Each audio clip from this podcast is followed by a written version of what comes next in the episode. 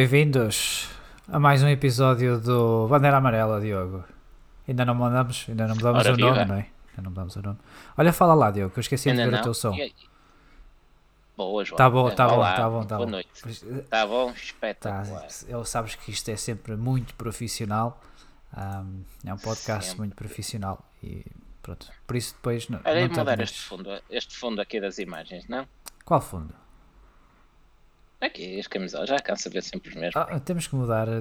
Quer dizer, as pessoas só quando comprarem estas camisolas todas que aparecem no vídeo do YouTube é que vamos mudar o fundo.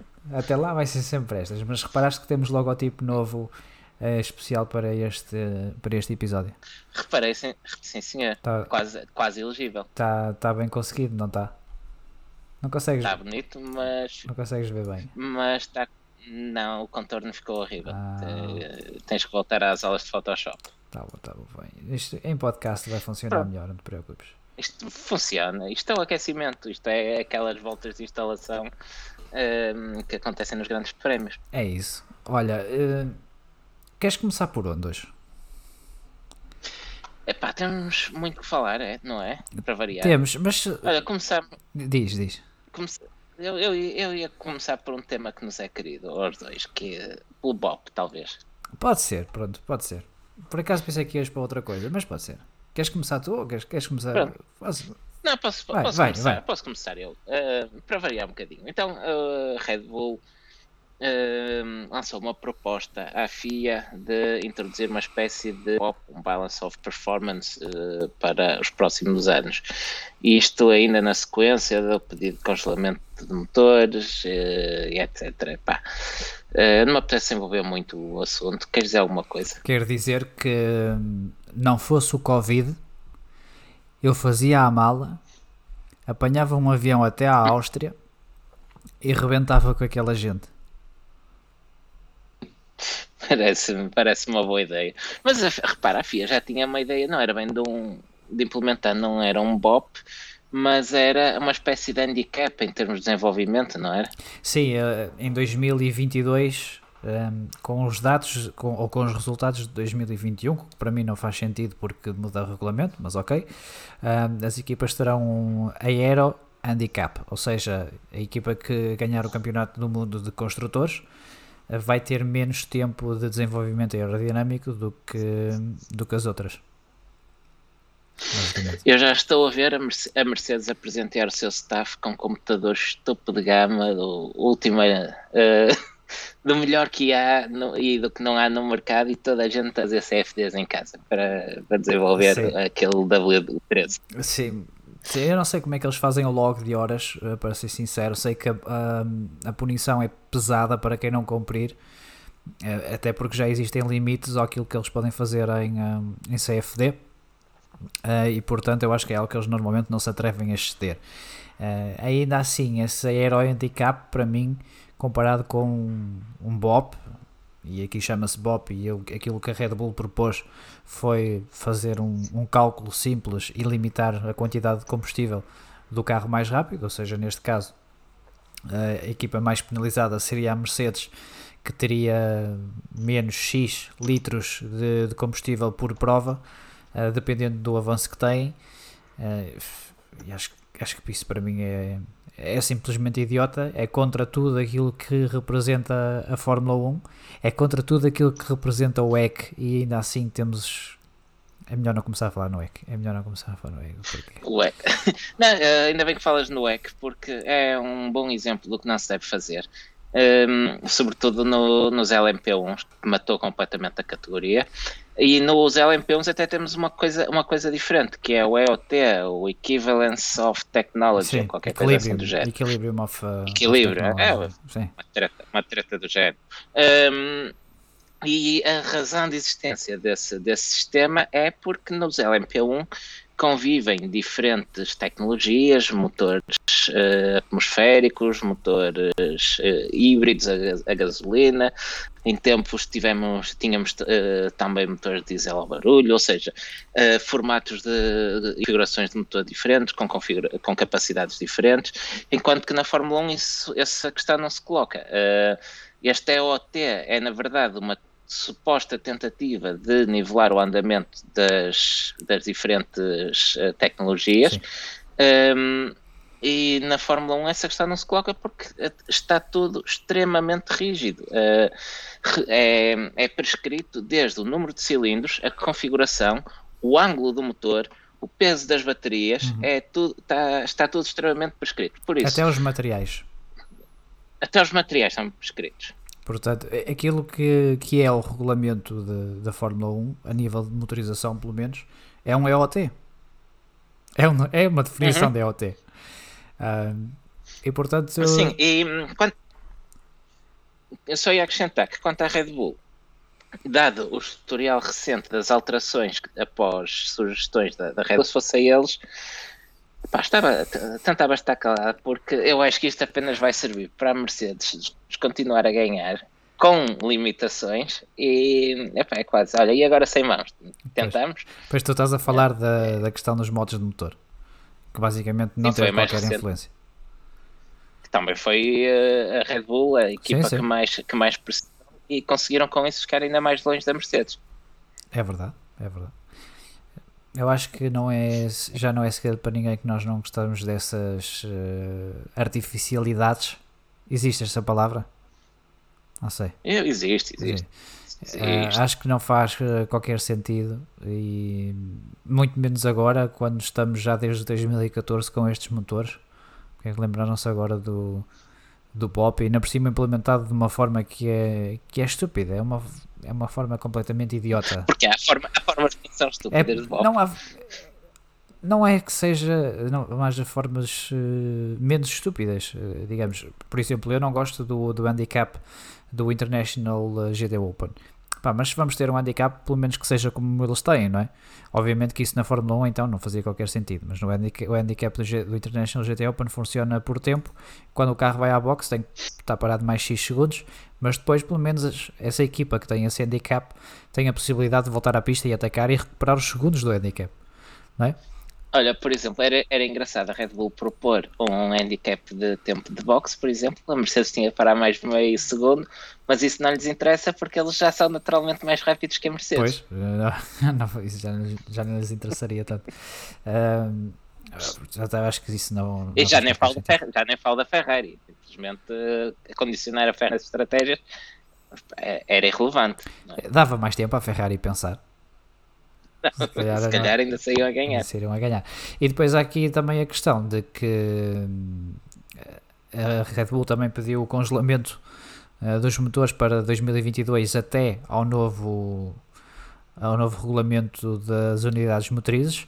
Eles pedem esta, este congelamento porque um, vão, querem ficar com os motores da, da Honda, mas dizem que não têm capacidade de suportar os custos de desenvolvimento é, e como tal, eu acho que eles não têm capacidade tecnológica para fazer. Então metem aqui os custos porque sabem que a FIA é, é muito sensível a essa questão. E, e portanto querem o congelamento dos motores. Obviamente que. Sendo um, ano, sendo um ano de mudanças, onde já vai haver mudanças fortes na, uh, de fundo nos chassis, se calhar até haver um ano de congelamento de motores e tendo em conta que já está, que estão atualmente mais ou menos nivelados, não me parece que seja a coisa mais descabida que já disseram no meio disto tudo. Sim, a questão é que, e tu tocas aí nesse ponto, é estão mais ou menos nivelados. Uh, quem não quer o congelamento dos motores é a Ferrari. Mas a Ferrari disse que ia ter um motor novo para 2021. Achas que eles não têm confiança que vão conseguir nivelar já em 2021? Eu não sei se que tipo de motor novo é que eles podem apresentar, não é? Eles também estão restringidos àquilo que podem fazer. Uh, mas sim, uh, e depois tens estes joguinhos de ou congelam uh, isto da parte da Red Bull, ou congelam os motores, ou nós saímos, e a Ferrari diz se congelam, nós vamos votar, e andamos aqui, vamos andar aqui nisto um bocadinho. Mas isso não é a história da Fórmula 1 é. e ninguém melhor que a Ferrari uh, soube criar essas táticas. Sim, sim, é verdade, é verdade. de qualquer das formas, diz que foi Christian Horner que disse que o veto da Ferrari aqui não, não teria fundamento porque iria uh, contra o, o desporto e, e, contra a Fórmula 1 e isso é uma das cláusulas que impossibilita a utilização do, do veto uh, não sei, vai haver aqui um joguinho, depois a Ferrari também vai ameaçar que sai, obviamente, normalmente Exato. de X em X tempo é o que, é o que acontece. É como o ralhete da Racing Point, já é uma tradição. Já acabou o ralho de Racing Point, Já acabou o ralhete, Já. mas o que é que mudou? Assim? não mudou nada. Não mudou nada, simplesmente encheram-se de gastar Sim. papel. Sim, estava farto de fazer aquele, aquele relatório. Pronto. A, a fotocopiadora houve um fim de semana que ficou sem tinta e. Sim, mas é assim, isso, já, isso já, já vimos este ano que a FIA penaliza equipas por coisas que não estão no regulamento e não penaliza por coisas que estão e depois durante as corridas penaliza toda a gente. Pronto. Não sei o que é que te surpreende. Hum, não, não me surpreende muito. Olha, eu vou fazer aqui uma, uma primeira incursão ao, ao chat. Uh, já temos aqui algum- alguns comentários interessantes. Diz-nos o André Almeida, por exemplo, a propósito de- da nossa sugestão de, penaliza, de pôr um BOP no tempo de paragem e nas táticas, que a Ferrari já está a usar um BOP, só que ao contrário. É mais ou menos isso. Uh, o, o Filipe Futressá sugere que a Mercedes tenha que fazer uma paragem extra e eu arrisco-me a dizer que eles ganhavam na mesma. Um, o Luís Horta comenta que com tanto congelamento qualquer dia a Fórmula 1 fica como a, Nas- como a NASCAR. Ui, o que ele foi dizer? O que ele foi O dizer. que ele foi dizer? Isto é entra- entradas ao joelho. Só que, só, que ele, só que ele tem razão. Pois, o problema é. É. Isso é o que me assusta. Isso é o que me Pois, eh, e já quando foi, a- embora eu goste genericamente destes novos regulamentos que vamos ter em 2000, eh, agora não em 2021, mas em 2022, já na altura que eles foram apresentados, e até fizemos um, um programa só eh, a analisar esses regulamentos, o que mais me assusta é o risco de caminharmos precisamente para uma spec fórmula como a indicar ou a NASCAR. Sim, a a questão aqui é que e, e tem a ver com o- a filosofia aerodinâmica desses novos carros, que chamou, por exemplo, muita atenção do Adrian Newey. E isso dá-me assim uma, um pouco de esperança no sentido em que hum, ah, se o Adrian Newey ficou interessado por isto é porque poderá haver ali alguma coisa que, que nós não estamos a ver. Mas Ross, não é o Ross Brown que diz que não se pode explorar as zonas É, é, não, não, ele diz que se pode e se deve, mas que depois têm que ser eh, comunicadas.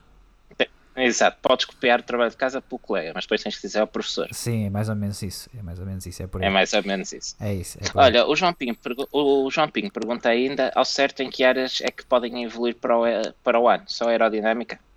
Não, a questão é, para o ano é que vai haver algumas limitações no, no desenvolvimento. Eh, Por exemplo, o fundo plano ehm, vai ser recortado.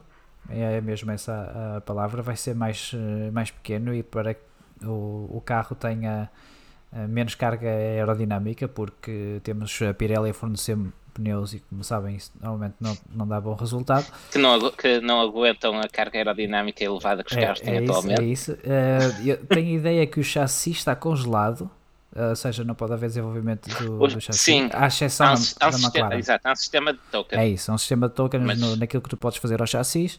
Ahm, A, a McLaren, desculpa, a McLaren, a McLaren tem na mesma tokens, o que a McLaren está a fazer é adiantar já para este ano o máximo desenvolvimento para 2021 de alterações necessárias para ac- acoplar o motor Mercedes no, no carro, que implica alterações estruturais, um, e de maneira a não gastar tokens no próximo ano com essas alterações, estão já a trabalhar no carro para 2021, o que explica também um pouco a perda de competitividade face ao início do sim, ano. sim, é verdade. Ahm, e, e eles têm algumas benesses no que toca àquilo que podem fazer para, para o próximo ano também. Ah, porque, como disseste, vão receber um motor da Mercedes e por isso há algumas, algumas benesses para, para a McLaren, como parece, parece-me bem, para ser sincero. Ahm, e pronto, mais ou menos é por aí. Eh, tem os tokens, podem fazer algumas alterações, ten- sendo- tendo em conta que a grande parte do, do chassi terá que ser eh, igual. Ah, e no caso da- das PUs, das, das unidades de potência, também há algumas eh, limitações, mas o desenvolvimento aí já é mais eh, gradual. Sim, repara, tens a, tens a Ferrari e a Honda a dizer que vão eh, desenvolver uma unidade Claro. motriz completamente nova para o próximo ano. Sim, sim, é verdade, é verdade. Ah, vamos ver, eu acho que vai depender muito de, de como sai essa unidade motriz, tanto da Honda como da Ferrari, se se aceita ou não um congelamento para 2022, ah, sendo que ah, quando é que entram em vigor as novas regras dos motores da IndyCar? É 2022 também, se não me engano. Ou seja, a partir de 2022 nunca a Fórmula 1 esteve tão perto de indicar, a nível tecnológico. Uh, ainda, ainda assim, há, há, há, só na teoria, porque na teoria. a nível era assim, porque a nível aerodinâmico, a nível de materiais, a nível de, de uma série de coisas, um, ainda há há todo mundo de diferenças entre a Fórmula 1 e a IndyCar. Por acaso, ainda, ainda há coisa de duas semanas, li um artigo sobre isso e sobre técnicos que foram da Fórmula 1 para a IndyCar, sobretudo americanos que estavam na Europa a trabalhar e que depois regressaram para, hum, para os Estados Unidos. É pena não ter isso, não ter guardado isso, até depois posso voltar a procurar, mas o basicamente, basicamente do ficava, o ficava era isso. O que é que tem o Newey? O Newey também esteve a indicar. Olha, estou a aprender uma coisa nova hoje. Uhum. Nos tempos da March, não foi? Quando a March Exato, é isso, é isso. fazia chassi para indicar. Sim, pois é, tens razão. Mas havia desenvolvimento aerodinâmico nessa altura. Sim, os carros não eram tão limitados, Sim. Eh, continuavas a ter dois ou três fornecedores de chassis, entre eles precisamente a March, mas havia mais liberdade de desenvolvimento nessa altura. Sim, mas o, o que eu estava a dizer e o que fará mais sentido é que está, nunca esteve tão perto de indicar a nível da motorização.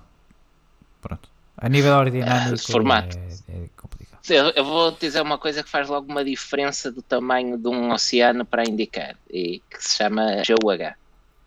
Sim, não, não terão a MGUH, mas a Fórmula 1 depois também não a vai ter, quase certeza.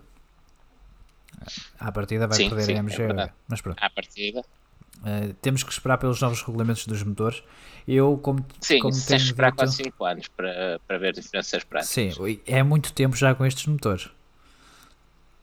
Não Sim, não é normal, aliás, eh, uma fórmula eh, manter-se tanto tempo iterada Sim. Eh, em tudo, este... seja a fórmula de chassis, seja dos motores. Estes motores vão viver durante três fórmulas aerodinâmicas, porque tiveste em 2014 Sim. aqueles carros que, que eram uma evolução quase dos carros anteriores e que pareciam carros de Fórmula 3. Uh, os, os asa curta. Os, os asa curta, asa, aquela asa traseira. Sim, tinha aquela asa traseira curta. Era estúpido, era estúpido. E depois tens os atuais e vais ter os 2022. Eu acho que 2022. É, é... Diz, diz. Não, ia dizer que esta fórmula também está a durar tanto tempo precisamente pelo custo exorbitante de desenvolvimento. Fala-se que o, o, custo de desenvolvimento de, de, um motor eh, na forma atual ronda os mil milhões de euros, que não é coisa para é coisa para fazer um home nas poupanças. Sim, e depois também tens a incerteza a nível da indústria automóvel, daquilo que vai ser o, o futuro para, para os carros de estrada. Uh, ainda tens também. Uh, as questões de, de, se a Fórmula 1 deve ou não tentar ser uh, road relevant, como eles, como eles dizem, uh, ou não. Sim, e, e, sobretudo, e, sobretudo, e sobretudo tens a velha questão da Fórmula 1 uh, abre as pernas aos construtores e faz tudo o que eles querem, e quando já não serve os interesses deles, eles abandonam Sim. a Fórmula 1 que fica com a criança nos. Sim, a questão aqui. Foi o que aconteceu em 2008, é o que está a acontecer agora. Sim. É e vai continuar a acontecer? E vai continuar a acontecer. Eu acho que aqui, e eu nunca, eu sempre disse que gosto muito desta, da tecnologia que têm os carros hoje em dia a nível, a nível da unidade motriz. Uh, acho, que são, acho que são soberbos, mas começo a, a achar e ter a opinião de que se calhar a, a, unidade de potência é, é, um componente entre tantos outros no, num carro de Fórmula 1 e com o carro de Fórmula 1 hoje em dia já é tão pouco ligado à estrada e é muito mais importante em outras indústrias, como a indústria aeronáutica, a indústria da manufatura. Uh, há tantas tecnologias que, que, a Fórmula 1 ajuda a desenvolver e a evoluir. Sim, a for, a, os Fórmula 1 atuais são montras da engenharia, não necessariamente a engenharia automóvel. Pois, é, tens a indústria aeronáutica, aeroespacial, tens uma série de coisas que depois podes trasladar até, ah, por exemplo, até a área onde eu trabalho. Uh, a área onde tu trabalhas, a área onde tu trabalhas também. Sim. E não é à toa até que equipas como a McLaren têm o McLaren Applied Technologies que serve basicamente para pegar ou o Williams Advanced Engineering. Também. Mas o Advanced Engineering costuma estar mais ligado à, à competição automóvel. Sim, mas basicamente são spin-offs tecnológicas de, com base na tecnologia da Fórmula 1. Basicamente vendem a tecnologia sim. que desenvolvem na Fórmula 1, sim. aplicada às mais diversas sim, áreas. Eu, eu lembro-me que, por exemplo, a McLaren aqui há uns tempos fez um, uh, um bobsled, uh, que é aqueles, aqueles, como é que se diz? Trenó? Aqueles trenós com isso. quatro homens em linha. É isso, aqueles trenós de, das descidas em velocidade do, dos Jogos Olímpicos de Inverno. E, e portanto é uma série de bicicletas, já vi a McLaren a fazer bicicletas, já vi também fazer dispositivos médicos. Sim, portanto. as bicicletas, por exemplo, eh, têm um custo exorbitante porque utilizam materiais exóticos envolvidos na Fórmula 1. Sim, agora em fibra de carbono. É... Sim, sim. E não, não, não, não vale a pena estar a entrar muito mais por aí, mas, mas basicamente é isso. 25 minutos e ainda não falamos de mais nada, Diego. Não sei se. Não, não, não. Prendemos-nos aqui no assunto, não sei se reparaste. Mas, não, olha, vai, vai, tomando, vai tomando nota que nós às vezes estamos naquela, fazemos programa não e isto dava, dava uma conversa interessante. Pois dava, pois dava. Uh, a verdade é que dava, é que podíamos fazer aqui um programa só disto e, eh, e sem falar de mais nada. Sim, só a, debater, só a debater a relevância da tecnologia da Fórmula sim, 1. Sim, sim, sim. Uh, olha, vamos então avançar. Vamos. Uh Avançamos. Sim. We Race as One na, na Arábia Saudita, não é? É, é, o calendário para 2021 foi praticamente confirmado. Desculpa, desculpa. Eh, temos falsa partida. Tenho que pegar no comentário do Filipe Futrsac que diz: A Pirelli está a estudar pneus para o futuro, quando não houver estrada. e isto, fazendo já um ah, spoiler uh, para bom. coisas que vamos falar mais à frente. Muito bom. É por isso que nós batemos tanto nos Pirellis, porque temos tecnologia de topo, a tecnologia mais avançada, os carros mais avançados, os melhores pilotos, os melhores engenheiros e pneus da tanga. Pronto, é só isto. Sim, uh, sim, continuemos sim. com o Ninguém vai, ninguém vai à Norauto uh, e diz uh, eu quero o pneu que está desenhado para degradar. Ninguém faz isso. Ninguém faz isso. É estúpido. Avança lá, Tiago, para o calendário. Avança, avança. Então, Uh, mais esboços do calendário para 2021 uh, eh, têm surgido. Um, duas versões bastante diferentes a circular. Uma delas que coloca a Austrália no seu lugar habitual de, de abertura em março de 2021, num calendário com 23 corridas, que é basicamente o calendário que deveríamos ter tido este ano com uma 23 corrida em Riyadh, uh, na Arábia Saudita. Uma corrida citadina enquanto o circuito permanente não está concluído. Sim, o E-Race as one, como tu estavas a dizer, não é? Bom, o que há aqui, o que há aqui a reter... A, a, a Amnistia Internacional, entretanto, manifestou-se sobre esta Sim, possibilidade. Eles, eles disseram que para, para as equipas e para os pilotos de, de Fórmula 1 eh, mostrarem o seu descontentamento com a falta de direitos humanos que é praticada eh, no local. Eu espero que, que as equipas de Fórmula 1 e os pilotos façam o que devem fazer. Eu só, eu, quanto à amnistia, apenas tenho a dizer que os senhores andam distraídos porque se tivessem olhado para os painéis que estão à volta de todos os circuitos que dizem Aramco, se calhar já tinham percebido que uh, isto não é próprio, este acordo não é algo exatamente novo mas mais vale tarde do que nunca. É, pois, pois, é, mas lá está, depois não somos convidados para nada, eu. e acho que já não vai mudar. Não vai uh, a, outra, a outra hipótese, uh, e que uh, diz que será até mais credível, uh, coloca o Bahrein como a prova de abertura da temporada e será mais credível porque Melbourne passa para o outono. Uh, nesta altura, face à pandemia, é pouco provável ainda que em março já seja possível fazer uma corrida citadina na Austrália uh, e por isso ganha força a possibilidade de haver treinos de pré-época, uh, os tradicionais testes de inverno serem realizados no Bahrein e ficarem já para a primeira corrida da temporada. Uhum. se não me engano, este, esta versão tinha apenas, salvo seja, 22 corridas, não teria as 23, e hum, creio que era o Brasil que saltava fora nesta, nesta versão. Sim, é provável porque eles querem fazer uma corrida no Rio e acho que para fazer corrida desta ainda precisas de autódromos. Ainda. Quer dizer, podes fazer no meio da, da cidade também. Era bonito uma corrida ali junto ao calçadão, não era? Dava a fazer lembrar Surfers Paradise na, na Austrália. Ah, Diogo, não. Não, sabes perfeitamente que ia ser uma corrida da tanga se fizesse uma corrida citadina no Rio. Ao menos tinha as paisagens bonitas. Ah, está bem, está bem. Já temos que levar com elas. É, é, como ir ao Mónaco, não é? O Mónaco, o Mónaco é a, a melhor qualificação do ano, mas é provavelmente a pior corrida. Não, mas eu estou aqui a brincar, mas isto nem sequer está em cima da mesa. Você pode sim, sim, sim. citadina no, no, no Rio. E devemos Um, perder. que ver- Devemos perder Baco também, era o que eu ia dizer. Ah, devemos perder. Sim, mas para já isso ainda nem se fala. Para já não, para já não. Mas à partida não. Para já, mais míssil, menos míssil, ainda não Ainda se não. fala. Mas,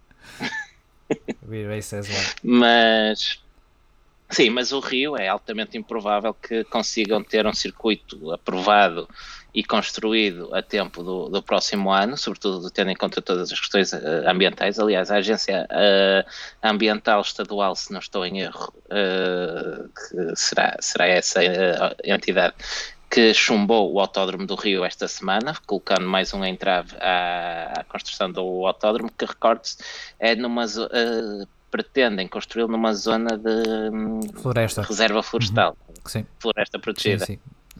Ah, Mission eh, Net Zero Carbon. Se calhar vão utilizar tratores elétricos para mandar as árvores abaixo. Na volta, Já não me admirava, já não me admiro, já não me admiro de nada, para ser sincero. Ahm, Ah, depois plantam eucaliptos. Vão. olha, eh, o que é que vamos avançar agora, Diego? Vais avançar para onde? Para, para as cadeirinhas? Eh, não, ou queres mais íamos coisa?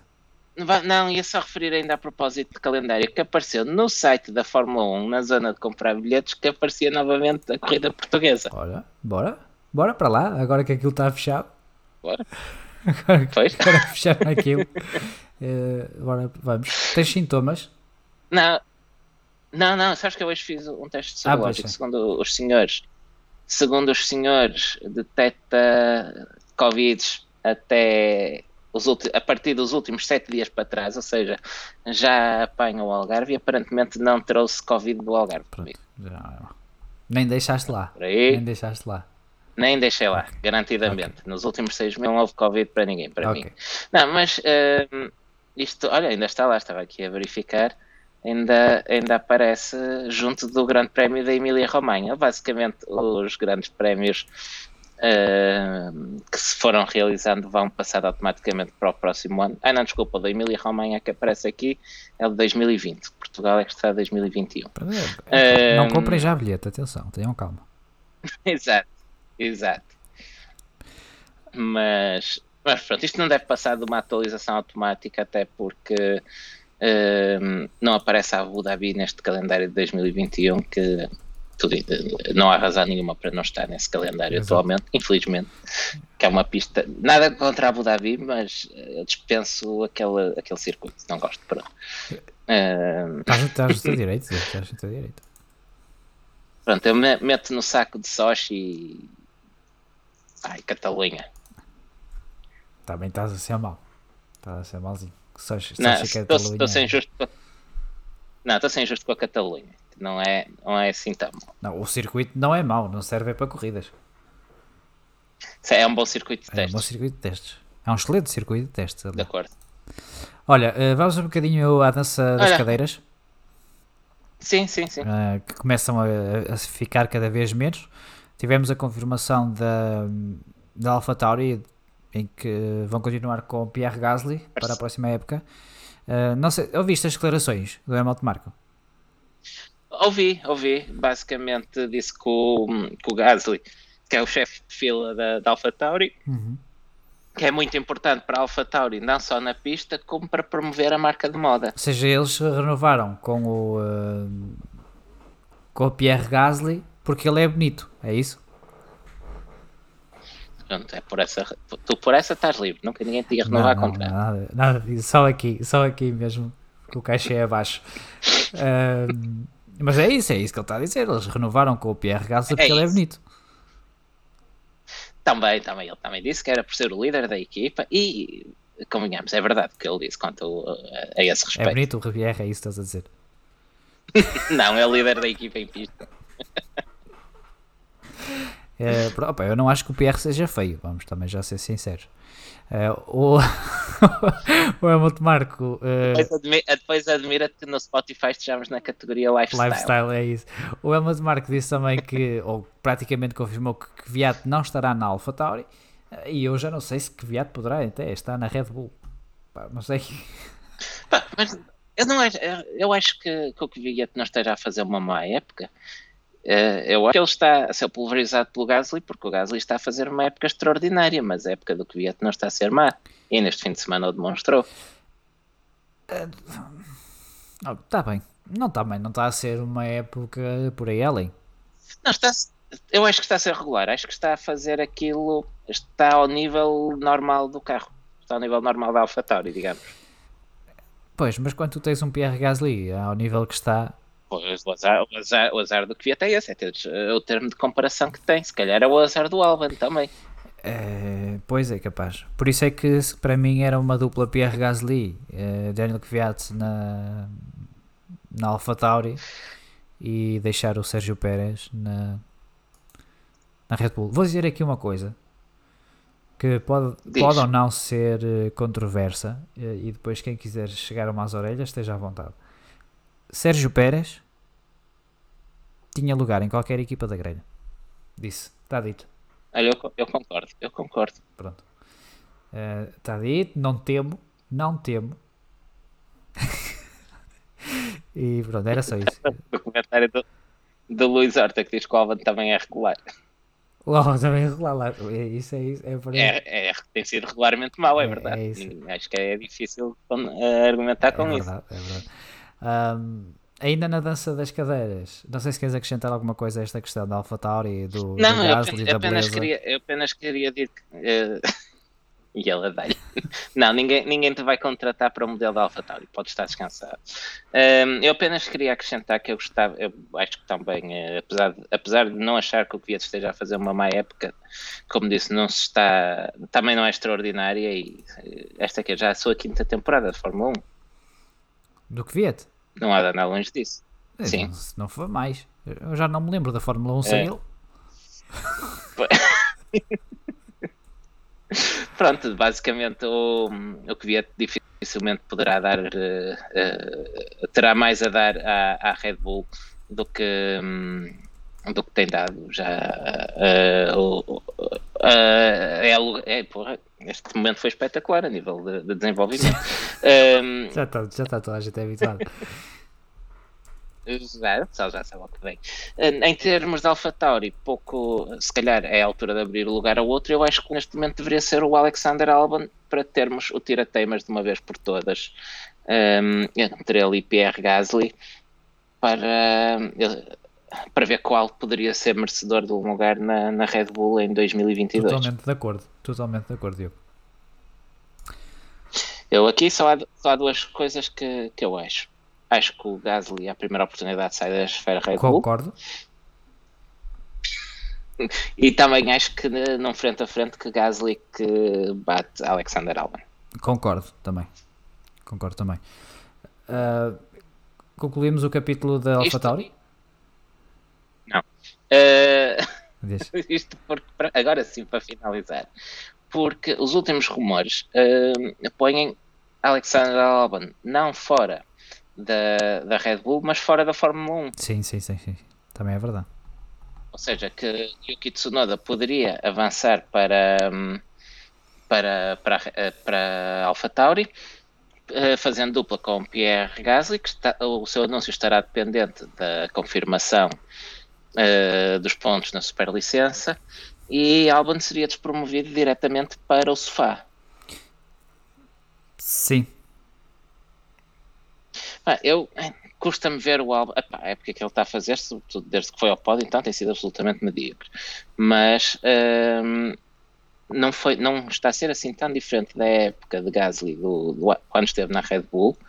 E convém não esquecer que este mesmo Albon, o ano passado, quando foi para a Red Bull, com três equipas a lutar pelos seis primeiros lugares, uh, nunca ficou abaixo desse sexto lugar que era o mínimo exigível, uhum. conseguiu quartos, quintos e sextos lugares, exceto no Grande Prémio do Brasil, depois do toque com Hamilton, quando atacava o pódio. Por isso, um, acho que foi. E Albon, que era um rookie nesse ano, e que nunca tinha conduzido sequer um Fórmula 1 antes dos testes de inverno. Sim.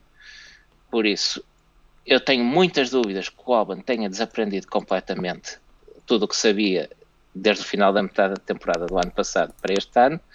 Um, claramente fazer por merecer o lugar da Red Bull, mas acho que ele já fez que chegue para merecer pelo menos ser posto à prova contra Gasly, da mesma maneira que Gasly teve esta segunda oportunidade, digo eu, acrescento eu, para mal dos pecados da Red Bull. Sim, eu não sei se até que ponto o Pierre Gasly e o Alexander Albon sofrem do mesmo mal quando conduzem um Red Bull.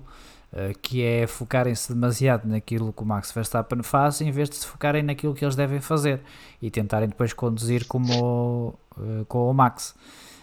Portanto, e é, e é, por aí que eu, que eu concordo contigo quando dizes que um tira-teimas Gasly Albon uh, era, era o ideal.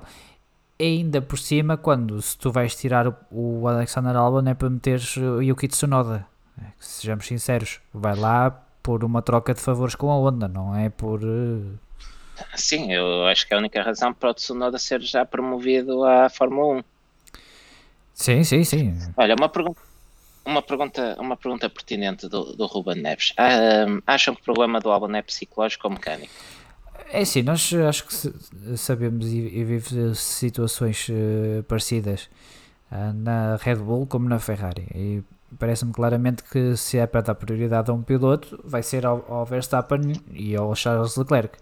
Eh, agora, eh, quão diferente têm que ser aqueles carros para, para as performances que temos visto, tanto de Albon como de Sebastian Vettel, ainda que Sebastian Vettel, estando ali no meio do pelotão, que está tudo muito unido, eh, uma décima de segundo, perdes umas quantas posições, enquanto que no caso do, do Alexander Albon é o suficiente para tirar ali do top 6. Uh, Sim, eu acho, eu acho que, no, carro, que no caso o exemplo que dás é bom, são duas boas comparações, é uma boa comparação entre ambos, mas uh, como dizias, no Vettel um décimo representa muitos lugares e apenas para reforçar o que estavas a dizer, o, o carro com que o Albon corre este fim de semana esteve a lutar pela vitória. Pois, é isso, é isso. Não é? Porque quando, quando diferente tem que ser aquele carro para ele estar a lutar pelos pontos, não é? Sim, é, é, isso, que, é isso que não, é isso, não me encaixa. Não me encaixa. Mesmo que o, que o Verstappen tenha as últimas evoluções e o mesmo aplicado claro. uh, ao Charles, uh, acho que não justifica a diferença entre lutar pela vitória e o segundo carro acabar fora dos pontos, como acabou em Portugal sem, sem peões, sem problemas, sem nada. É isso, é isso. Olha, eu vou pegar na, na pergunta aqui do Diego, porque sei que. Ou parece. Que não sou eu, diga Parece-me que que é uma das comparações que se tem feito muito ultimamente e, e que pode ser interessante aqui para os lugares na Red Bull. Uh, ele diz quem é que achamos mais rápido, o Pérez ou o Hulk, mas eu não te vou te perguntar dessa forma, eu vou te perguntar eh, quem é que tu colocarias na Red Bull, o Pérez ou o Hulk. Essa pergunta, é, é, eu acho que a própria, a própria, Red Bull deve achar essa a pergunta mais difícil de responder no momento. Um, Sim, podes pegar, podes pegar na história que eles estiveram juntos em, foi, em comparação direta, quando estiveram juntos, Pérez um, conseguiu bater o Camberg, eu penso que ficou 2-1. Eles tiveram 3 anos juntos. Sim, sim, sim. 2-1. Por isso, não é uma diferença do outro mundo, foram sempre épocas equilibradas. Um, Pérez, no desempate, saiu favorável, uh, ganhou. Um, conseguiu pódios pelo caminho, coisa que o Camberg nunca conseguiu. É isso, é isso. e se fosse por velocidade pura, eu acho, e, e ainda me olhando para a forma atual do Checo, eu acho que a minha escolha seria para o Checo Pérez. Se analisando de uma forma um bocadinho mais abrangente, não acho que o Hulk seja um piloto assim muito inferior ao, Checo Pérez. Volto a reforçar, acho num nível próximo, mesmo que ligeiro ascendente de Pérez, mas uh, o histórico de problemas com colegas de equipa se calhar joga um bocadinho a favor do Hulkenberg. Uh, e eu não sei se, uh, se a Red Bull quereria ter lá dois galos para um poleiro, porque não tenho dúvidas nenhumas que o Sérgio Pérez ia tentar ser uh, bater o Max quando tivesse a oportunidade e o Hulk mostrou este ano que consegue ser um que sabe ser um número 2 quando tem que ser. Não tem nada a acrescentar. tem nada a acrescentar, acho que está. está... Eu... Posto, posto isto, acho, e sobretudo depois da tremenda demonstração que o Hulkenberg fez em, Nürburg, em Nürburgring, mais até do que em Silverstone, acho criminoso deixar estes dois pilotos eh, fora da Fórmula 1. E para mim, acrescento mais, o Pérez para mim está na sua melhor forma de sempre. Já reparaste que caso Pérez e Hulkenberg ficassem fora da Fórmula 1 eh, e se porventura um milagre aparecesse uma equipa que, que os levasse aos dois, que essa equipa teria uma das melhores duplas da grelha? Se aparecesse uma equipa nova ia buscar um russo cheio de pasta para financiar. Sim, não. É, isto não era para fazer sentido, Diogo, era para dar a ideia ah, tá da bem. qualidade dos pilotos. Eu, eu, eu, às vezes esqueço-me e venho para aqui com não, factos. Isso, isso não faz assim. sentido, é que não faz sentido nenhum trazer esses argumentos sólidos e válidos para esta conversa. Mas, mas, eh, quer dizer, eu começo com a palavra milagre se vem uma equipa e tu vens-me falar de um russo. se vier uma equipa, é muito provável que venha uma equipa é, é provável, sim. A Pantera, uma coisa assim. Uma SMP ou assim. Pan... Não era Pantera que eles queriam chamar? Mas a Pantera não era de asiáticos. Ou oh, era? Era capaz, era. Era capaz. Olha, não é, nenhuma era. Vamos avançar. Vamos avançar. Mas Vamos para a Alfa Romeo que confirmou uh, Giovinazzi e Kimi Raikkonen para 2021. Sim. Queres comentar alguma coisa? Porque eu não tenho muito a dizer. Olha, uh, aqui há uns tempos eu diria-te que não teríamos Giovinazzi na grelha, mas os rumores foram intensificando de que ele ia ficar e quando saiu a notícia já não estava propriamente surpreendido. E depois do grande prémio que tivemos agora em, em Imola, epá, o que é que eu vou dizer? Eu acho, que, eu acho que pesa muito também a boa relação que ele tem com o Kimi e, a, e o bom jogo de equipa que fazem. Também, também, também. Um, e é italiano. E, exatamente, e é italiano, é um piloto Ferrari e isso ajuda muito. E a Ferrari, sendo dona de tantos lugares, não deve querer. Eh, é boa imprensa também terem um piloto italiano. Uh, quanto ao Kimi, nestes dois últimos fins de semana, tivemos a, a, demonstração, caso houvesse dúvida, que o Kimi está aí para durar. Eu acho que ainda vamos ter o, o Kimi a bater o recorde do, do Lewis Hamilton, número de campeonatos do mundo. Lá para 2040. Por aí. Por aí. Epá, o, Kimi, este, o Kimi o ano passado, o ano passado, a semana, há 15 dias, há 15 dias, não, semana passada em Portimão, faz aquela volta fabulosa. Um, depois o carro não deu para mais para, para ir aos uhum. pontos. Esta semana faz, já lá adiantando um bocadinho, faz aquele stint do caraças de médios que quase levava os pneus para casa, consegue um nono lugar e se tem tido a sorte de parar uma volta mais tarde, arriscava-se um top 5. Sim. Uh, epá, o homem está, está numa forma. Tá tá. Está para fazer mais 20 anos, está bom, está para durar por isso quem é, quem é que ele vai dispensar nesta altura? Ele só se reforma se quiser. E com toda a experiência que ele tem, não é? Que é que. É, é, é claro, mais isso. É o, é, é o piloto ideal para uma equipa como, como a Alfa Romeo. Basicamente. Sim.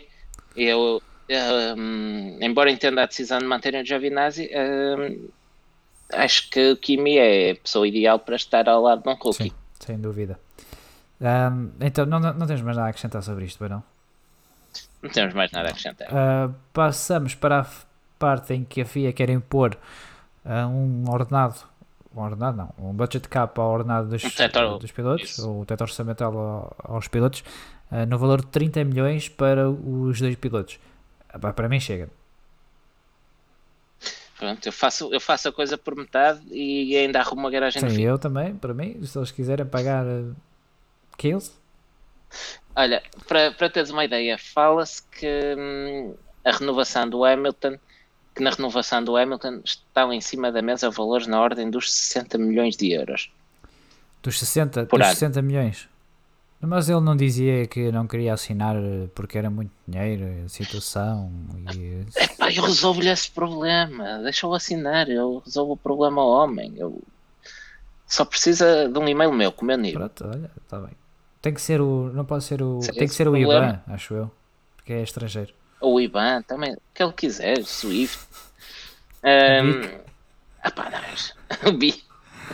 Não, isto falando, falando um bocadinho mais a sério, isto, no fim de contas vai-se resumir tudo a números e se pensarmos que 12 milhões de euros, que é sensivelmente 12 milhões de contos, que é sensivelmente os tais 60 milhões de euros, é o que ganhava o Schumacher nos seus anos de glória, não me parece um valor exorbitante.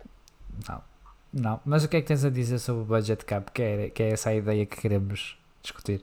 Ah, é, é isso que íamos falar aqui. É, é daquelas ideias difíceis de, de implementar. Repara, a, a Liberty está a tentar implementar o modelo das competições americanas, da NFL, da NBA, um, que têm um, este, estes cost cap, estes tetos salariais uh, do plantel, que neste caso é um plantel de dois, uh, de apenas dois pilotos.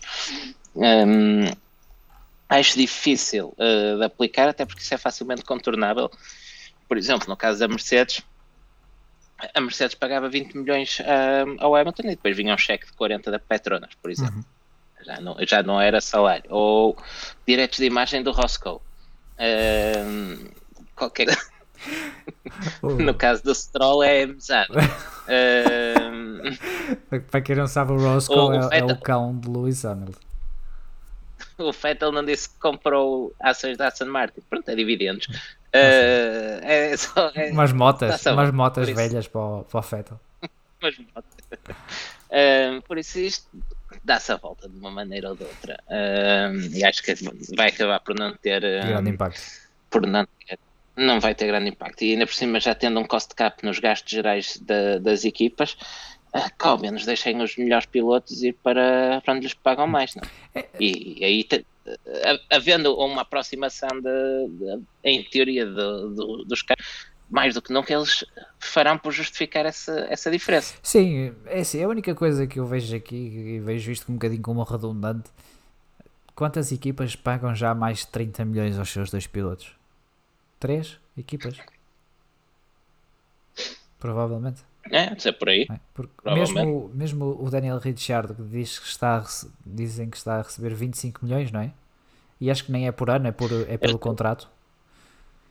Mas vamos imaginar Sim. 25 milhões por, eh, por ano. O Esteban Ocon não está a ganhar muito mais de 5, acho que está a ganhar 8 ou uma coisa assim qualquer, pelos dados que se podem encontrar. Sim, sim, sim. Por isso, até aí, quando tens um, é. um dos pilotos já quase a tocar ali no limite, depois tens outro que não está a receber muito mais. E como é que fazias naqueles que têm um contrato com, por pontos, por exemplo? Como o Kimi teve quando estava na Lotus, que ia mandando a equipa a falar. Ia mandando, não. Não, ele. A equipa faliu. Para quem. Faliu e o próprio Kimi, para quem, para quem não conhece a história, em 2012 ou 2013, quando o Kimi Raikkonen regressa à Fórmula 1, depois de ter andado a brincar aos rallies e a NASCAR, Uh, o contrato dele com a Lotus uh, era um contrato relativamente baixo e recebia a parte do leão do seu ordenado uh, por ponto conquistado. Ora, a equipa sabia que tinha um carro no meio da tabela e nunca esperou que o Kimi fizesse os pontos que acabou por fazer. Andou a ganhar corridas e tudo. O, o. Kimi, e... o Kimi esteve em luta para ser campeão esse ano e por isso imagina a quantidade de pontos que, pontos que ele fez, né? Eu acho que a equipa deve ter chegado a uma é, altura é, e pensou, epá, este gajo vai-nos rebentar. Pois, e arrebentou que eles chegaram a um ponto que não conseguiam pagar uh, o que lhe deviam e o próprio Raikkonen abdicou de uma parte do que tinha a receber porque sabia que não ia receber. Sabia que isso ia sabia que não, ia, que não ia receber, ia andar em processos, ia haver muita gente que ia deixar de receber para, para ele depois poder receber o dele e deu-se por contente com o que já tinha e foi à vida para a Ferrari. É isso. Olha, como diz o Vitor Barreto, o Williams estava safa com esses contratos. É, sim. Sim, pois tens essa questão também. Da, da lavazas e coisas assim. Coisas assim do género. É, a questão dos patrocínios, falava há pouco. Não. Pois. Por isso, ah, acho, acho que não vai passar de uma ideia. Não, também acho que não. Uh, a McLaren uh, não vai aos testes dos jovens pilotos. Dizem que não têm pilotos jovens. O Norris não conta. Norris já não pode, já não pode ir. É, já não, não pode. É, mas vamos ser sinceros. Mas, mas, Diz. Mas espera aí, espera aí, espera aí. Explica-me este conceito dos jovens como se fosses um diretor da Renault. Ah, sim. Uh, vamos imaginar. Imaginar que tu, o ídolo é o Michael Schumacher. Percebes? Tu, cre tu cresces a ver aquilo e tal, não sei o quê. E o teu sonho é correr contra o Michael Schumacher. Sim. E ganhas dois campeonatos com o Michael Schumacher em pista. Sim. Só um jovem é capaz de fazer isso. Claro. Então tu és considerado piloto jovem. Podes ir. Para sempre. Para sempre, para sempre. Para sempre. Sim, Era isso o, que eu o detalhe saber. do ano em que ganhaste esses dois campeonatos, não. Não interessa. Não interessa. E depois Pronto, não estás tá habituado, era, era não estás um. habituado aos carros, porque vais fazer. E bem, diga-se, Dakar e, e Indies 500 e essas coisas. És um jovem, só um jovem capaz de fazer tantas categorias em tão pouco tempo. Pois, o, o jovem Alonso, como diz o, o Ruben Nunes. Olha, o Vitor Barreto sugere que a McLaren podia chamar o Ackinen, que podia finalmente interromper a sua ah, uh, sabática. Se, do seu, pois, e retirar-se, né? ainda não se retirou. Um, ainda não se retirou, continua a Não, mas eh, a verdadeira razão para a McLaren não ir lá é porque estão a trabalhar no carro de 2021 eles não podem levar o carro de 2021 para lá e, como tal, não têm interesse. E como mudam de motor, não iam lá fazer nada, basicamente. Pronto, e por isso não, não levam ninguém. É porque podiam levar uh, alguém com pouca, com pouca experiência. Basicamente é isso. Pronto, e para fecharmos, para fecharmos esta longa bilheteira, uh, tem filas, parece que está. Não, não vou voltar aqui para este assunto. Uh, para fecharmos esta, esta bilheteira, uh, novamente os problemas de aquecimento da suspensão do aço. Aos poucos vai-se sabendo mais sobre, sobre este problema e agora parece que está relacionado com a unidade de potência da Ferrari. É pá, sim, mas eles disseram que a unidade de potência da Ferrari que aquece o sistema hidráulico do carro. Então, olha, não uses um carro de 2019 com motor de 2020. É tão simples como isso. O packaging está mal, não está preparado para aquilo e eles sofrem com, com isso. O sistema hidráulico Pois é, o problema do, dos remendos. É isso. O, o sistema hidráulico aquece. A Alfa, a Alfa Pronto, o nível de desenvolvimento próprio da, da Sauber ainda assim é superior. A Sauber que tem uh, boas condições de, de engenharia já de, de, há muitos anos e por isso, embora o carro continue a sofrer uh, muito com a unidade de potência da Ferrari, não tem tido este tipo de problemas, pelo menos sim, que seja conhecido. Sim, e o Ferrari à partida também não terá, digo eu. Digo eu. Sim, porque o Ferrari já foi desenvolvido para, para esta unidade, unidade de potência. É isso. E acho que podemos ir para a Imola. Sim, finalmente. Quem estiver a ouvir isto em podcast é, e quiser ouvir em duas partes, se calhar é aquela altura de deixar para amanhã e continuar com o segundo episódio mais tarde. Uh, porque, ou toma, simplesmente faz uma pausa, toma um café, um chazinho e depois retoma. Uh, avançamos então para Imola? Sim, vamos para Imola, o regresso do, do circuito ao Mundial de, de Fórmula 1 Uh, e que tivemos também a novidade em que o fim de semana foi mais curto daquilo que é habitual, porque uh, as equipas não tiveram direito às habituais sessões de sexta-feira e saltaram diretamente para o sábado, apenas com uma sessão de treinos livres de uma hora e meia, salvo erro, ou uma hora e quarenta minutos. não sei, qualquer coisa assim do género. Foi uma hora e meia, foi uma hora e meia. Uh, e uh, a qualificação nesse, nesse mesmo dia, ou seja, um fim de semana concentrado eh, que serviu não só de teste para uma proposta de, de alterar o, o scheduling as agendas do. Acho que é, acho que é. Que eu estive a falar inglês muito tempo e estou com assim um bocado baralhado. Uh, é que eu falo eu falo, falo, é uh, Não, fazer testes de, de agenda para fim de semana mais concentrados e também ajudou o facto de que uh, havia necessidade de fazer o transporte todo de Portimão uh, e assim as equipas ganharam mais um dia para prepararem o, o, fim de semana. Posto isto, Diogo, o que é que te parecem os dias, os fins de semana de dois dias de Fórmula 1? Olha, parece-me que hum, se a Fórmula 1 quer ter o calendário de 22 ou 23 corridas como, como pretende ter, que terá que seguir este caminho porque eh, as pessoas de, que compõem todo, todo o circo, uh, nomeadamente os mecânicos, ah, toda a estrutura das equipas, espalha, ah, não, não, não, não, tanto espalhados propriamente ditos, Uh, mas todos aqueles que montam a tenda. Sim, isso. Um, Sim, sou, sou, excelente, excelente, excelente. Montar a tenda. Isso é espetacular. Um, so, um, até te perdeste. São, são, os que mais sofrem. Até me perdi com isto, é verdade. São os que mais sofrem e, e não é fácil uh, estar tanto tempo fora. E isto é também uma maneira da própria Fórmula 1 mitigar um pouco todo esse transtorno, todo esse esforço de, de viagens da, das equipas. Do ponto de vista do adepto, do espectador, tem pena, é mais, um, mais tempo de ação em pista que se perde. Um, para quem vai a um grande prémio, a sexta-feira também é um dia porreiro, mais calmo, que se pode andar mais à vontade, uhum. uh, isto fazendo conta que não há Covid. Um, pois. Pode-se. Sim, estou a falar em, em condições normais. Mesmo, mesmo nós. Uh, este fim de semana em Portimão, mesmo com todas as restrições que havia, acaba por ser um dia que dá para aproveitar bem, porque dá um, mais, mais, descansado, mais relaxado. Sim, pode ir para a fila, esperar duas horas. Exato.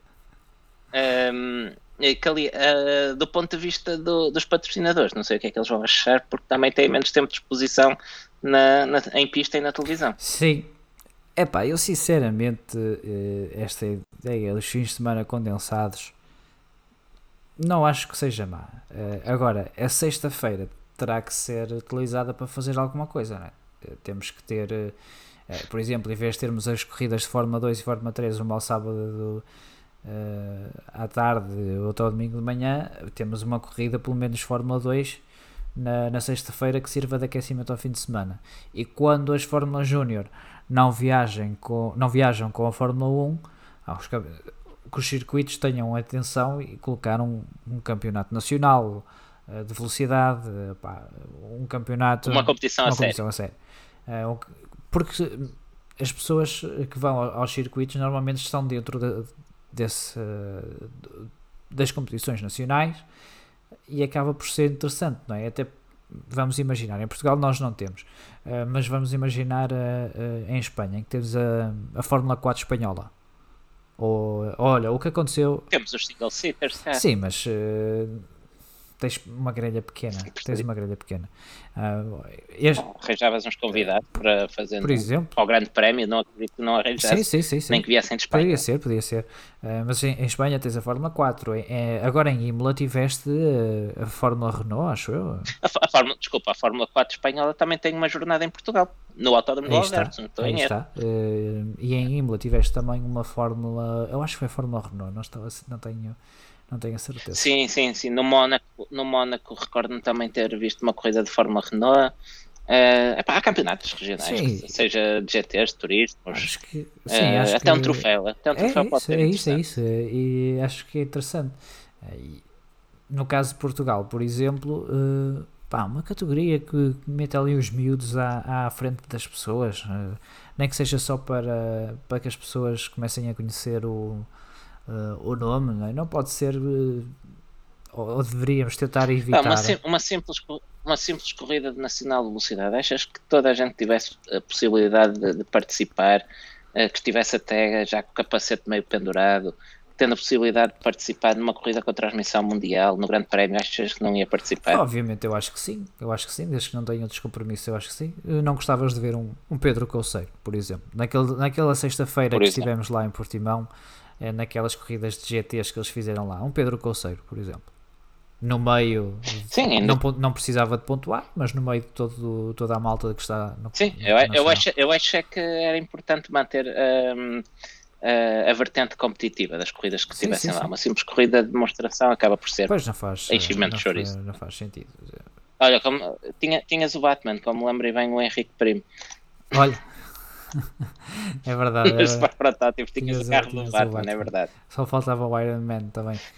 Uh, mas acho que, é, acho que é por aí. Acho que uh, teres dois, só sábado e domingo de Fórmula 1 pá, não me parece que seja, que seja mau, mas para a nível do espectador e mesmo para do promotor e da, de, de quem é, faz a transmissão é ia, das corridas, tens que ter qualquer coisa na sexta-feira.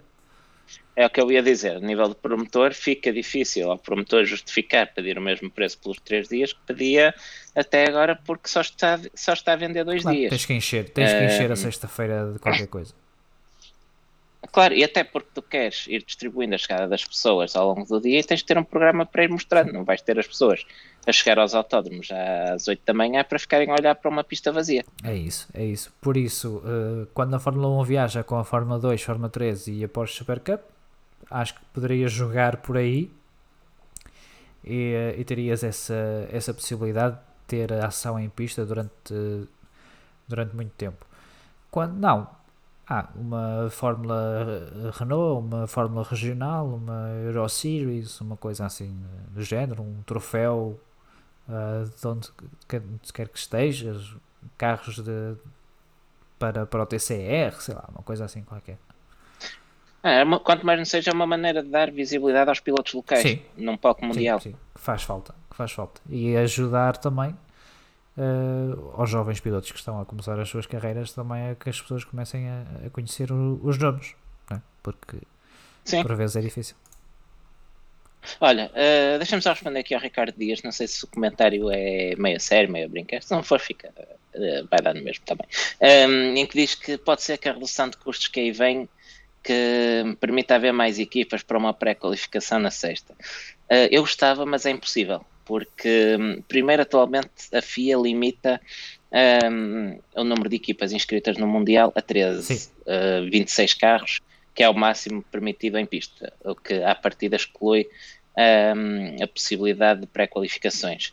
Segundo, mesmo novas candidaturas, mesmo que paguem a FIA de 200 milhões que a Liberty agora exige, uh, tem que ser aceita essa candidatura e hum, neste momento é muito difícil, é um processo muito fechado porque mais equipas implicava dividir mais o bolo de receitas e as equipas que lá estão atualmente não estão muito interessadas nisso e não. por isso é altamente improvável termos mais equipas brevemente, que é algo que nós temos vindo a pedir já há muito tempo Sim, também. É verdade. Um, olha, Diogo, vamos só passar a qualificação rápido é, porque Vamos, verdade, que isto já vai longo. E não, há, não houve assim nada de extraordinário. Uh, tivemos a pole position do, uh, do Bottas com elogios do, do Lewis Hamilton, né? que ele diz que há muita gente é que se esquece que é ele que tem o maior número de pole positions e que não é fácil fazer aquilo que o, o Bottas está a fazer. Eu continuo com saudades do Nico. É verdade. Eu continuo a dizer, o Bottas, o Bottas não é mau piloto, não está ao nível do, claro. do Lewis e que estava o Nico. É isso. Um, e se fosse, um, se fosse um mau piloto, a Mercedes não ia manter lá este tempo todo. Uh, ele, faz o ele faz o que o patrão quer. É isso, é isso. Ele está em disputa vitórias. Uh, opá, quem dera a Red Bull ter um Bottas neste é, momento. Olha, é verdade. Uh, depois tivemos também uma excelente qualificação de, de Pierre Gasly, ele que fazia tributo a Ayrton Senna, a pintura do. Capacete lindo, É verdade. Uh, a, a, combinação entre o capacete e o carro que fazia lembrar o Tolman, depois também lhe custou na, na corrida, porque a fiabilidade do AlphaTauri também fez lembrar o Tolman de, do Ayrton Senna. Sim. Sim, foi uma, foi uma pena porque uh, fica a sensação que podíamos ter tido Gasly no pódio novamente. Pois, é verdade, é verdade. Uh, tivemos também, uh, pelo lado positivo, o George Russell a qualificar-se em 13 terceiro. É. E... Não, fez-me fez aqui qualquer coisa falar em Russell positivo ah, e Imola. Calma, calma, vai, é a seguir, é a seguir, é a seguir. Ah, é seguir. E depois, talvez, a nível mais negativo, uh, Sebastian Vettel em 14 e Lance Stroll uh, em 15. Acho que uh, esperávamos um bocadinho mais de, de, ambos. É justo. Sim, de acordo. De acordo. Estou perfeitamente de acordo contigo. Então vamos à corrida. Uh, ao Grande Prémio da Emília Romagna. Hashtag Imola GP. Sim, pela primeira vez. Exato. E pela, pela primeira vez o, o Grande Prémio disputado em Imola não se chama o Grande Prémio de São Marino porque sim, alguém achou que uh, em vez disso levou o nome da, da região onde, onde está inserido o circuito de Imola, uh, precisamente a região da Emília-Romanha, como dizias. Sim, a Dona Emília achou por bem dar o nome ao circuito, ao Grande Prémio, nada contra, eh, não acho que, acho que não será por aí.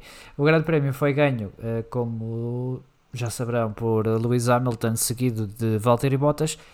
Isto significou que uh, Mercedes, pela sétima vez consecutiva, é campeão do mundo de construtores e bate assim o recorde que era da, que era da Ferrari, eles que igualaram o recorde o ano passado. A Ferrari, não era Schumacher. Sim, igualaram o recorde o ano passado e agora ultrapassaram esse recorde. É a equipa com mais campeonatos do mundo de construtores uh, consecutivos. Uh, consecutivo. E um, acho não há, não há muito a dizer do domínio da, da Mercedes que já não tínhamos dito antes.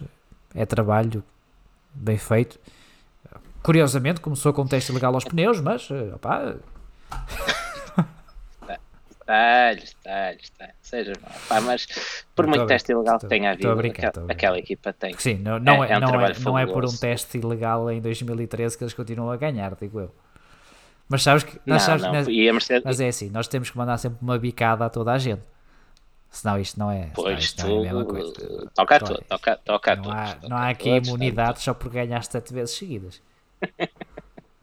É, mas a verdade é que a Mercedes tem, tem uma equipa extraordinária, já o temos dito aqui várias vezes, independentemente de quem entra, de quem fica, de quem sai, uh, só, há um denominador comum, continuam a ganhar. Uh, a Mercedes, uh, a atual Mercedes AMG Petronas, toma Toto Wolff, sei dizer o nome, deve ser neste momento um autêntico caso de estudo em MBAs, em todo, em todos os cursos de, de gestão de, e de liderança, porque uh, é um exemplo de ganhar e continuar a ganhar consecutivamente. Sim, acho que Toto Wolff já entrou naquela lista dos melhores eh, team managers da história da Fórmula 1, acho que é incontestável. Uh, é difícil apreciar a, a, tão pouca distância, mas acho que isso depois também com o tempo se resolve. E fica. fica Estás sempre a rir. Uh, não, foi a minha cadeira. Uh, e, e, e, fica, fica a questão também no ar quanto tempo mais vamos ter de, de Total Wolff. Eu espero que muito, porque eu gosto de ver recordes a serem batidos, uh, ou então ele que vá para outra equipa e que comece a bater recordes em outro lado. Para mim, é como, como ele quiser, uh, ou pode começar também a bater recordes negativos. Para mim, tanto faz. Eu gosto é de recordes. Gostas de números?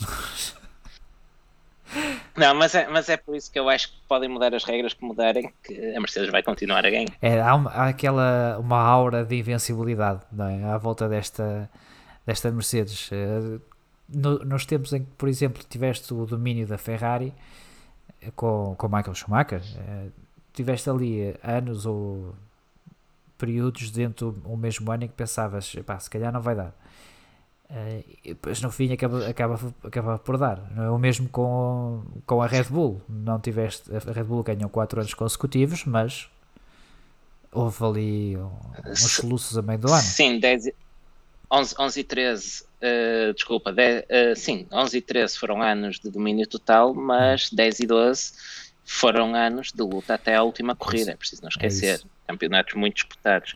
Ainda sobre a Ferrari, a quebra da Ferrari deve-se muito a dois fatores.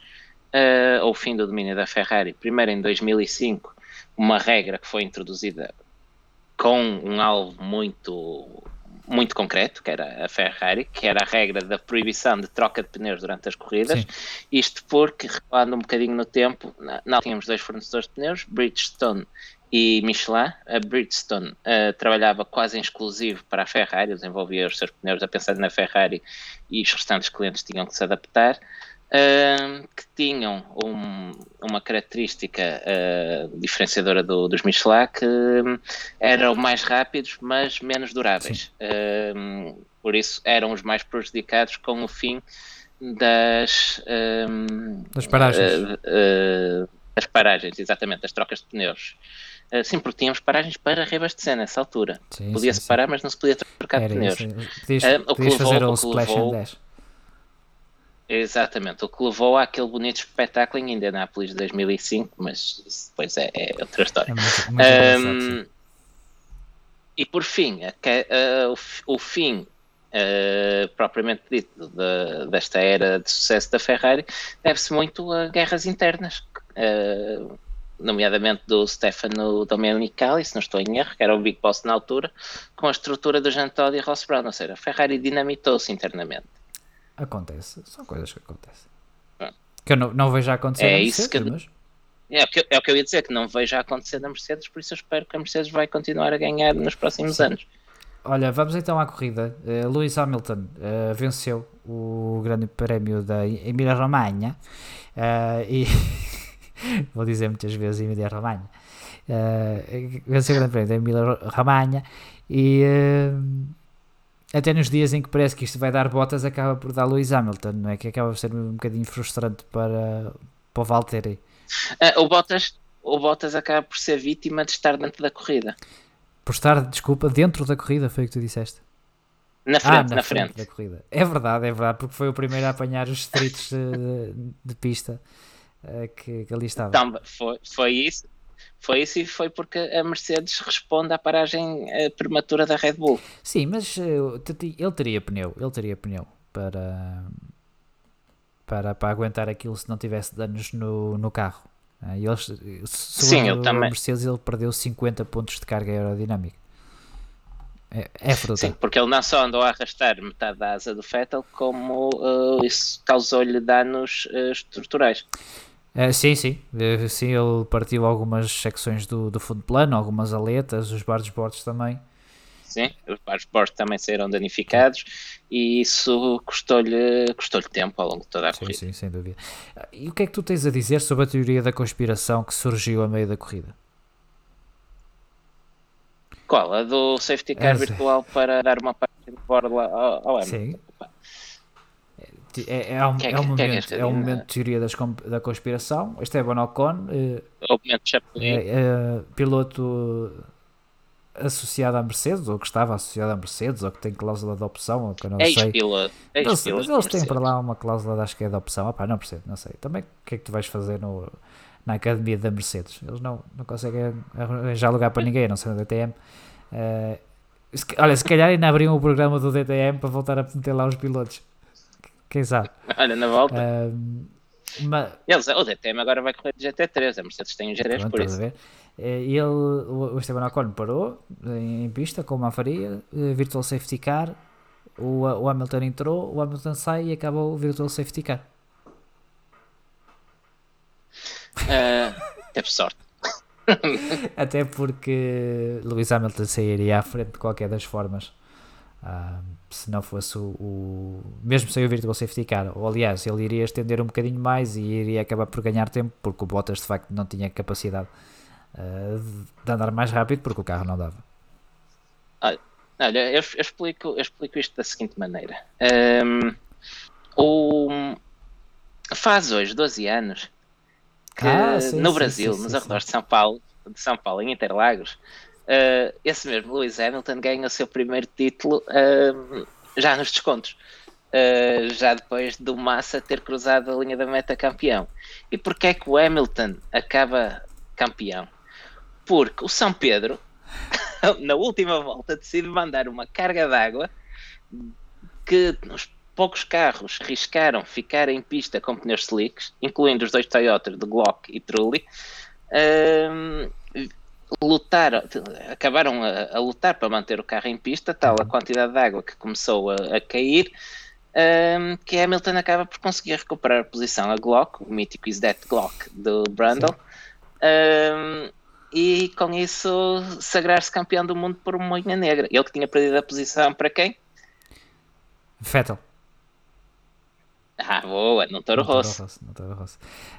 Não mas o que esqueceste foi num detalhe Por nessa, por nessa tua, nesse teu argumento. Não, não, só, só, só, para, só, para dizer, só para dizer uma coisa. Uh, basta ver quando é que começou a chover com força em Portimão, a semana passada, e a sorte que o Hamilton teve de não ter acontecido uma Portimão ou Spa Ah, ou sim. Nürburgring, como tivemos este ano, que começa a chover no Sim, pódio. sim, sim, sim. Por isso, o homem que tem esta sorte, epá, um virtual safety car aqui no meio, não, isto é, são tremosos. Pinners. Mas Pinners. esqueceste de um detalhe importante. É que Qual? São Pedro foi piloto da Academia da Mercedes. tem, tem, tem, contrato, tinha contrato com Ron Dennis. Tinha, tinha, tinha, tinha. Uh, pois, eu olha, logo, eu vi logo estas conspirações divinas, nunca me enganei. Valtteri Bottas. Uh, qual, mas olha, diz, mas diz. de qualquer forma, eu acho que uh, eu não tenho os termos presentes, mas eu penso que o Hamilton teria condições para sair na sim, frente. sim, sim, mesma. sim, tinha condições Sem- para sair na frente, sim. Ele já, ele já tinha conseguido alargar a vantagem ao ponto de sair na frente mesmo sem virtual Sim, safety car. sim, sim, sim. E, e vamos imaginar que ele sai atrás. Uh, o que é que achas que iria acontecer? É que E ultrapassar. ele- o, o Bottas estava com um carro eh, danificado. Ah, ainda assim, Estava com o carro danificado, pneus com menos. Quantas voltas? 10 voltas uh, a menos sim, que ele teve. sim, por aí. Agora deixa-me confirmar. 11 voltas, exatamente. É é uma questão de saber quando. Sim, é, é muito por aí, é muito por aí. Ainda assim, o Bottas conseguiu, eh, não diria bater um recorde, mas eh, em que lugar é que ficou o Charles Leclerc na Áustria, quando foi ao pódio? Terceiro, acho Terceiro? Foi segundo ou terceiro? Eh, não interessa. É, agora deixaste-me na dúvida. Vai falar Ah, vou procurar. não, eu queria apenas dizer que o Valtteri Bottas eh, conseguiu igualar ou, eh, ou melhorar o melhor resultado, pelo menos de uma peça de um Ferrari.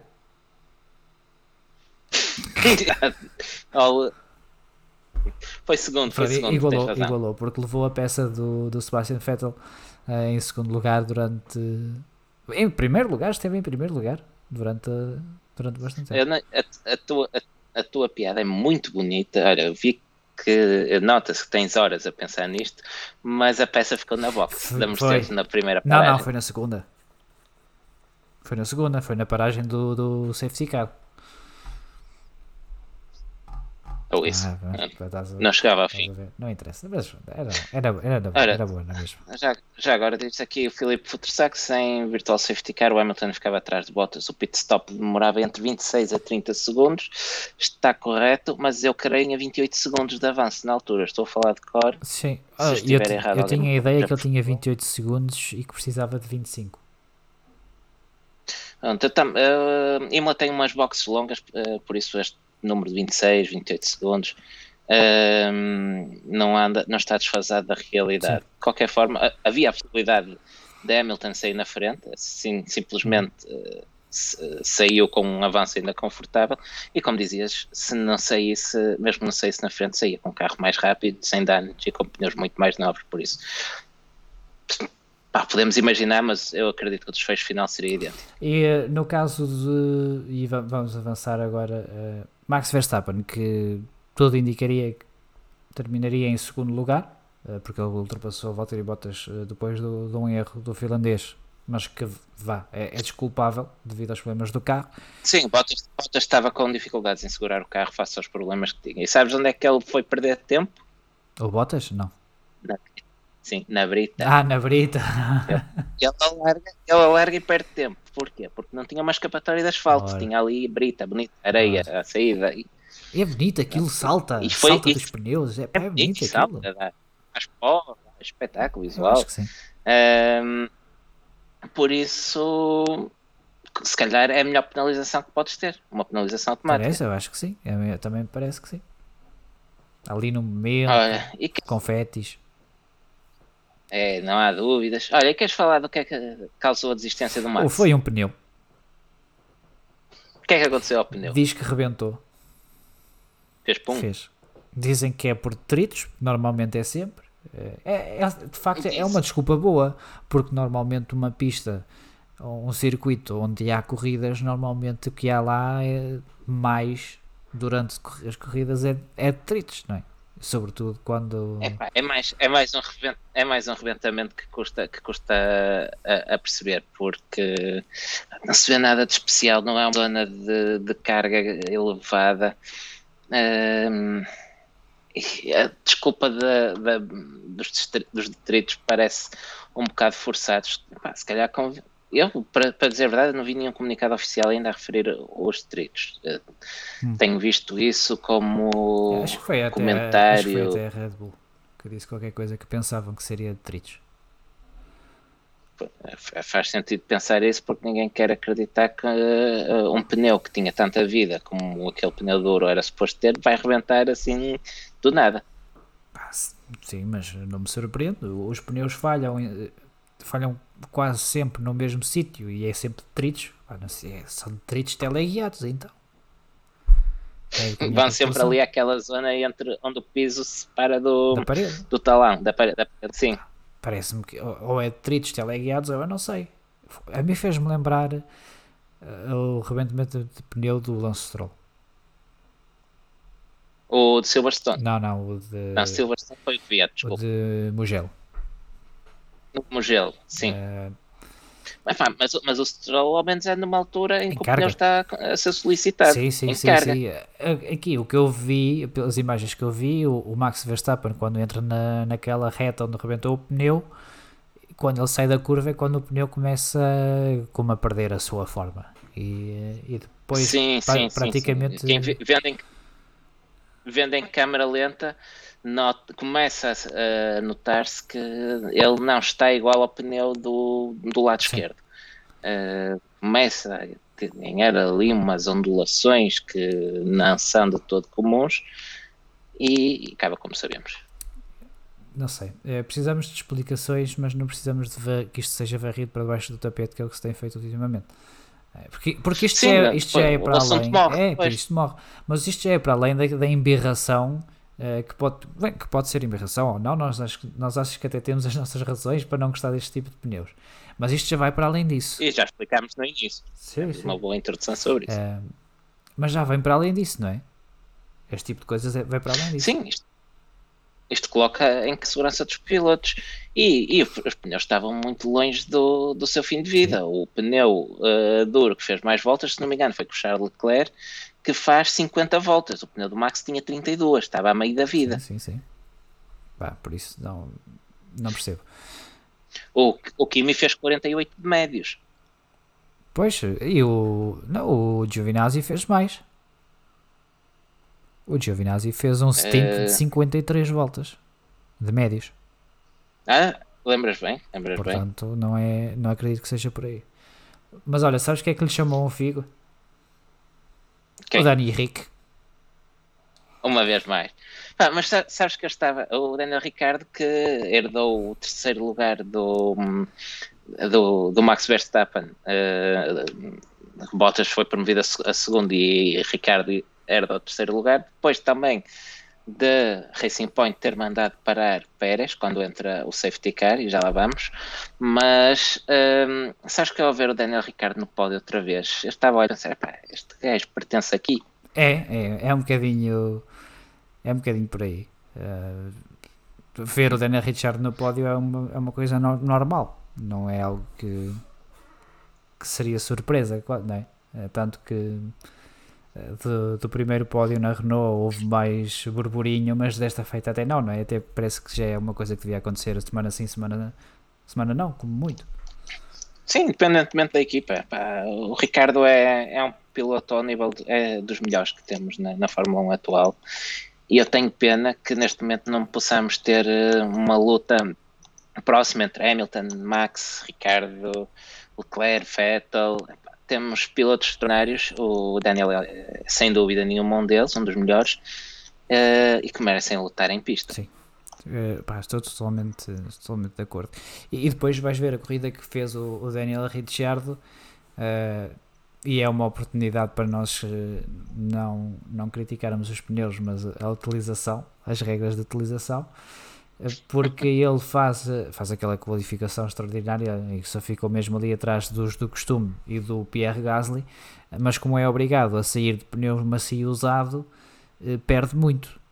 Perde muito e, e ele quando recupera eh, as, as posições recupera para quinto lugar, para trás, para trás do Pérez, que aproveitou precisamente o contrário, aproveitou o facto de de começar a corrida com pneu médio novo para chegar ali à frente ao, ao estender aquele stint inicial. É, que é uma coisa que ele faz muito bem. Sim, sim, é verdade. Uh, e depois chega ali à altura do, do safety car, o Max de fora, ele sobe para quarto e a Racing Point depois faz aquela estratégia ao, ao Pérez e ele sobe, ele sobe para terceiro. Mas acho que é merecido uh, ao, ao Daniel Ricciardo ficar ele no pódio, no sentido em que ele começa a corrida com um handicap. Sim, Por isso, olha, queres falar dessa, já que estamos a falar sobre isso, uh, o, o, Sérgio Pérez ficou depois em, uh, em sexto lugar. Uh, queres falar já sobre essa, essa tática da. da Sim, podemos, podemos ir já ao Pérez e faço um parênteses com o comentário do Luís Horta que diz por menos do que isso, ainda a propósito do reventamento do pneu do Max, houve um grande prémio disputado apenas com seis carros. Uh, e avançando então, deixa, deixa, deixa aqui no ar, e avanço para o, para o Pérez. Exato.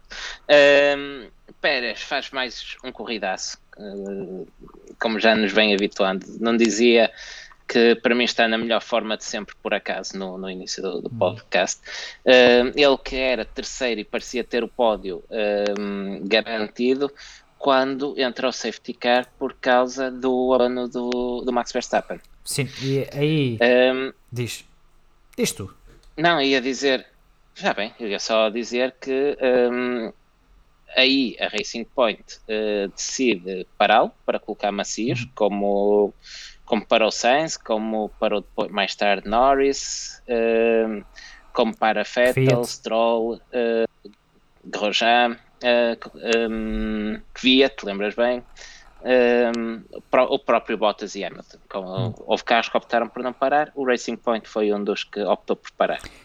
Uh, gostas dessa estratégia ou não? Nem por isso. Se calhar, se for eu, e se calhar por isso é que eu não estou lá, teria mandado parar. Porque um, isto agora é fácil, é fácil falar e dizer que a estratégia foi, foi disparatada, custou um pódio uh, ao Pérez, um, mas não é completamente descabida porque o Pérez, se, se não para, fica com pneus duros usados, pneus duros com um, quase com, 25, com cerca de 24, 25 voltas, um, e ia ter o, o, o pelotão do meio em cima de si com, um, com pneus macios. Um, entretanto, houve outro fator que prejudicou esta estratégia, que fez com que fosse ainda uma decisão mais errada, uhum. que foi o prolongamento do safety car por causa do acidente do George Russell. É isso, eu acho que a Racing Point jogou nesse sentido, no sentido de colocar o Pérez em posição de ataque e não em posição de, eh, de defesa. Poderão ter pecado aqui pelo facto de ser um circuito em que muito difícil ultrapassar. E, aliás, nós lançamos no, no Twitter dizendo que, que a estratégia da Racing Point não era descabida e obviamente que tivemos esses, e bem, tivemos esses comentários de pessoas a dizer que sim, porque é difícil ultrapassar. Uh, o pneu era usado sim, mas não, não, não perdia assim tanta performance uh, como isso e que por isso poderiam ter eh, mantido o Sérgio Pérez, mas é, eu acho que é um bocadinho isso que também estás a tocar. E eles, eu acho que eles estavam à espera de um período de safety car curto, porque basicamente seria uh, empurrar o, o, carro do Esteban Ocon ali para fora e, e o safety uhum. car seria curto, e com o safety car curto. Uh, os, os carros que não param, os pneus iriam sofrer muito mais do que pneus macios acabadinhos de montar, aquecidinhos pelas mantas. É, e, o, e o arranque do Pérez iria ter uma vantagem muito grande face a Daniel Ricciardo que, que não parou. Depois a extensão do safety car por causa do, do disparate que não tem outro nome do, do George Russell, do George uh, Russell. acabou por estragar e por esbater essa vantagem uh, do, do arranque com o pneu novo. Pois, eu hoje li a declarações, eu já não me recordo se era do Otmar uh, Sefnauer, o próprio engenheiro do Pérez, uh, mas era alguém implicado na, na decisão, que, que, disse que outro dos, dos inconvenientes que, que a paragem uh, que o tempo extra de safety car lhes trouxe uh, é que retirou-lhes tempo em pista para lutar pela, um, para tentar ultrapassar mais carros. Também, também. E depois há, ainda outra, outra questão que é alheia à, à estratégia, que é a ultrapassagem do Kvyat, que passa o Pérez em pista. Sim, o, o Pérez tem um, um recomeço de corrida mau, vá, acho que lhe podemos chamar mau, e o Kvyat sai dali como um torpedo e foi ele a tirar, a tirar vantagem. É, é um arranque, é um arranque do caraças do é, é, sim, sim, sim, sem dúvida. Ele sem passa dúvida. Pérez e ainda vai passar Leclerc. Sim, sim. Tanto que o Pérez depois fica atrás do, do Charles Leclerc e o Charles Leclerc Charles fez, fez de, de que também, também não parou. Também não parou, sim. É isso, é isso. Uh, sim, sim, e acaba a pressionar o Daniel Ricciardo. Acaba a pressionar o Daniel Ricciardo, mas sem conseguir ultrapassar. Senão, obviamente, teria sido ele, ele, ele ao pódio. Uh, mas é, é, acho que é, é um bocadinho por aí, não é? Ok, uh, no fim da corrida, claramente, a tática a estar seria o não ter parado, porque de facto não fazia não faz, parece não fazer muito sentido e provavelmente o Pérez acabaria no pódio porque teria, ficaria com posição de pista mas naquela altura com os dados que estavam não sei até que ponto eh, não, não, é de, não era de facto a decisão lógica uh, para além disso e como, como Sim, diz, é como... deixa-me só terminar aqui porque o, o que diz ah, acho que ias dizer é, o mesmo que o eu. do Francisco Baeta como diz eh, e muito bem normalmente quem está atrás depois tem a vantagem de fazer o oposto da frente se calhar de facto Daniel Ricciardo ao ver que Pérez não iria parar uh, era, o que, era o que faria. Uh, acho, que, acho que faz sentido. Ele... Exato, eu ia dizer isso mesmo, ia pegar no, no comentário do Francisco e acrescento que Uh, o que Viet uh, mostrou em pista que aquela tática poderia resultar, que não, era não foi um disparate. Sim, sim, o que Viet ganhou posições, obviamente que depois não conseguiu parar o Daniel, uh, ultrapassar o Daniel Ricciardo, até porque o Daniel Ricciardo com o passar das voltas consegue voltar a colocar temperatura nos pneus e a diferença esbateu-se e não era suficiente para a única zona de ultrapassagem do circuito. Um, mas sim, o Daniel Richard, o, o Daniel Kvyat eh, fez este, a estratégia funcionar e terminou num quarto lugar. E acho que até podemos passar ao Daniel, ao uh, Daniel Kvyat que, que fez uma boa corrida. Sim, acho que já fomos dizendo o, o essencial da, da, corrida do que vi. Até o que já tinha estado bem em eficação acaba, acaba por ficar um pouco na sombra, uma vez mais, do Pierre Gasly, que faz uma qualificação tremenda. Ele coloca o AlphaTauri no quarto lugar, que uh, foi a melhor qualificação da, da AlphaTauri Toro Rosso, o que lhe chamarem, desde os tempos da Minardi em seco. Uhum, sim, Isto sim. em seco é importante sim, sim. temos aquela pole position do Sebastian sim. Vettel nos tempos da Toro Rosso conseguida em condições de chuva. Um, eu acho que isto ainda enaltece mais a tremenda qualificação do Pierre Gasly, que estava a cumprir perfeitamente em corrida. E hum, eu acho, eu, se não me falha a memória, ele mantinha a quarta posição quando desiste. Não, ele estava atrás do Richard. Ele perdeu uma posição. Já estava sim, ele perdeu uma posição no arranque para, para Richard. Ainda assim. É o trabalho de casa que eu Não, mas ainda assim, ia ser uma sim, corrida sim, excelente entre o, o, o, Pierre Gasly e o Daniel Richard.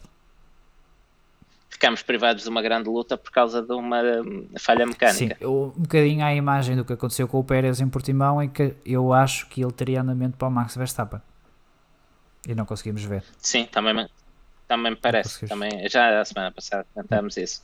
Uh, ainda assim, como diz o Francisco Beta, para mim o, o que até um dos pilotos do dia e arrisco-me a dizer que é a melhor corrida da temporada dele. Ah, sim, sim, sem dúvida, foi uma boa corrida do, do que. Uh, não, não acho que não havia ali muito mais que ele poderia fazer, a não ser ter melhorado um bocadinho na, na qualificação, mas acho que foi uma boa corrida de qualquer das formas. Depois do, do Fiat, em quinto lugar tivemos o, o Charles Leclerc, um, antes, antes de irmos para o Leclerc, deixa-me pegar no comentário do Filipe Duarte Viola. Estava a pensar, porque eu estava a pensar nisto mesmo. Olha, ele entretanto apagou, mas eu li, não quero saber. Uh, que dizia algo do género que sempre que o resultado do que um, comprova a teoria de que sempre que há rumores de um piloto de Fórmula 1 ser substituído, que ele mostra resultados. Já vimos isso no Giovinazzi. Uh, vimos no Kiwi quando se começou a falar não que ele ia ser substituído, mas que se poderia retirar. Agora o que vi, pá, eu acho que se a Red Bull quer começar a ganhar, quer dizer ao Max que não lhe vão renovar contrato ou que ele vai embora. Olha, vá sim. É, o, é um tónico, precisam de um tónico. Acho que sim. Pronto, e agora não interrompo mais, continua o que estavas a dizer do, dos Ferrari. Não, ia dizer apenas a corrida do Charles Leclerc que ficou em, em quinto lugar Uh, mas, Mais uma grande corrida é, do Charles Leclerc. É, é uma... Acaba por ficar um pouco ofuscado com o pódio do, do Renault Sim. e com as grandes corridas de Pérez e de Gasly está a fazer, mas não retirem o mérito ao Charles Leclerc. Sim, é, é porque é uma corrida que não dá nas vistas, mas que é muito forte. A corrida que. Sim, que eu, acho, eu acho que tudo o que seja colocar aquele trator nos cinco primeiros é só pode ser resultado de uma excelente é, corrida. É, é, bom, é, é ótimo. Uh, depois tivemos, acho que vou passar ao colega de equipa do Charles Leclerc, que uh, o Vettel ficou em 12. Uh, um detalhe interessante, uh, não falamos do gato de Imola na questão de Lewis Hamilton. para quem não sabe, o gato de Imola é uma personagem famosa do circuito e que. O Formulino. O Formulino é o nome dele. E quando visita algum dos pilotos é sinal de boa sorte. o Form... É um gato. É mesmo, sim, sim, é mesmo um gato. vive, vive no circuito. O Formulino foi visitar o Lewis Hamilton, ok, todo contente. O Lewis Hamilton deu-lhe umas festinhas e tal pumba, sorte no, no Virtual Safety Car. Vai visitar o Vettel. O que é que o Vettel faz? É pá, o gato está gordo, não está? O que é que acontece? Toma, azar, azar oh, no pit stop. 10 segundos na box. Azar no pit stop, toma lá. Uh, e estava a ser uma corrida interessante do, do Vettel. E se ele tem sorte com aquele, aquele safety car, com o Virtual Safety Car, eu não sei até que ponto não seria o Vettel no pódio. Estou a, estou a masticar, estou a masticar, porque ele estava ele estava em quarto lugar. Ele estava em quarto lugar. Tinha, tinhas uh, Vettel em quarto e Kimi, em, quinto, quinto. Quando sim, param. Sim, sim, sim. Estava a ser, é daquelas coisas que tu olhas e tens que perguntar em que ano estamos. é, é por aí. Mas já não era muito descabido ele com o Virtual Safety Car, ou se fosse um Safety Car normal, muito provavelmente eh, seria ele depois na melhor posição para uh, para aproveitar uh, as circunstâncias do Max Verstappen. Não sei se, se Sim, o o, o, o Vettel fez um primeiro stint incrível, faz 39 voltas, uh, se não me engano é o mais longo de médios na, na corrida. Não, não, é, é o Giovinazzi que fez mais de. É o que ah, pois, e o que? Já, já tinha dito isso hoje e consegui, e consegui me desdizer. Espetacular. Só estava a olhar para a metade debaixo da tabela. Um, não, o, o Vettel faz uh, um stint muito bom de, de médios, uh, não perde andamento e depois perde 10 segundos nas boxes por causa de um erro da, da Ferrari. Pá, sim, mas olha, uh, aqui tem que lhe tirar o chapéu porque aquela mensagem no fim da corrida é, é fenomenal. Do, é, é de um senhor, é de um senhor. Sim, é uma, basicamente uma mensagem para a equipa e em particular para o mecânico que não conseguia colocar a roda um, a dizer, pá, deixa lá, acontece, uh, hoje foste tu, uh, amanhã ser eu, ganhamos juntos, perdemos juntos. É muito por aí. É, ele disse-lhe que, que ele era um gentleman, não era? Sou um gentleman. Exatamente. Por isso, opá, ainda teve ali o tempo e o discernimento de dizer, pá, obrigado por... Uh, por todos estes anos, por todas as outras paragens que correram bem. E acho que lhe ficou. Fica, fica bem, fica, fica bem, bem e, e, é genuíno. Acho que, acho que isso é importante. Acho que é genuíno a, a atitude. Sim. Olha, o Daniel do Carmo tem aqui uma teoria interessante. Achas que o problema no pneu dianteiro não poderá ter sido consequência do toque com o Magnussen? Uh, não seria descabido eles terem limado a, a porca e aquilo ter encaixado mal na pistola. Uh, não é, não é descabido, não é descabido diz ele, mas eu não sei se não é descabido, não, não, não sei se eles chegam a tocar com a roda ou se o se o carro do Vettel só toca com a asa da frente. Eu acho que só toca com a asa da frente. Se tocou com a roda, é, é bastante provável que eles tenham limado ou que tenham entortado a, a porca, porque aquilo é um encaixe muito preciso. Uh, e... Sim, sim, sim. Às vezes um pequeno toque pode ser suficiente para, para empenar, para, para danificar de alguma maneira. Isso pode ser. Um, é como diz o Pedro Correia, podia ser pior. Um dia deste feito ele ainda tem que sair do carro para ser ele a apertar já a roda. Faltou mais, já faltou já mais. Faltou mais. Uh, vamos avançar para o sexto classificado, não, porque já falamos dele, que, era, Sim. que é o, o Sérgio Pérez. Uh, podemos, portanto. Não queres falar dele não, outra vez? Não, vale a pena, acho que já dissemos tudo. Podemos passar para o sétimo e oitavo, que são os dois carros da, da McLaren. Andaram lá, apareceram. É, a McLaren tem feito estas corridas sólidas nos pontos, mas não tem deslumbrado nada, pois não. Não, eu acho que tem a ver com aquilo que falávamos no início, que eles estão mais focados no desenvolvimento para 2021 e aproveitar enquanto o regulamento é mais ou menos livre agora. Um, do que propriamente com a classificação deste ano, embora seja importante porque perder um ou dois lugares na classificação final do Mundial de, de Construtores pode-lhes custar muitos milhões de euros. Sim, sim. Eu vou achar interessante, ou estou curioso para ver o Daniel Richard no McLaren. Eu também, acho que vai ser um, um excelente barómetro. Uh, um, um, excelente nível, um excelente barómetro para, um, para conseguirmos ter uma noção real do valor de, deste McLaren.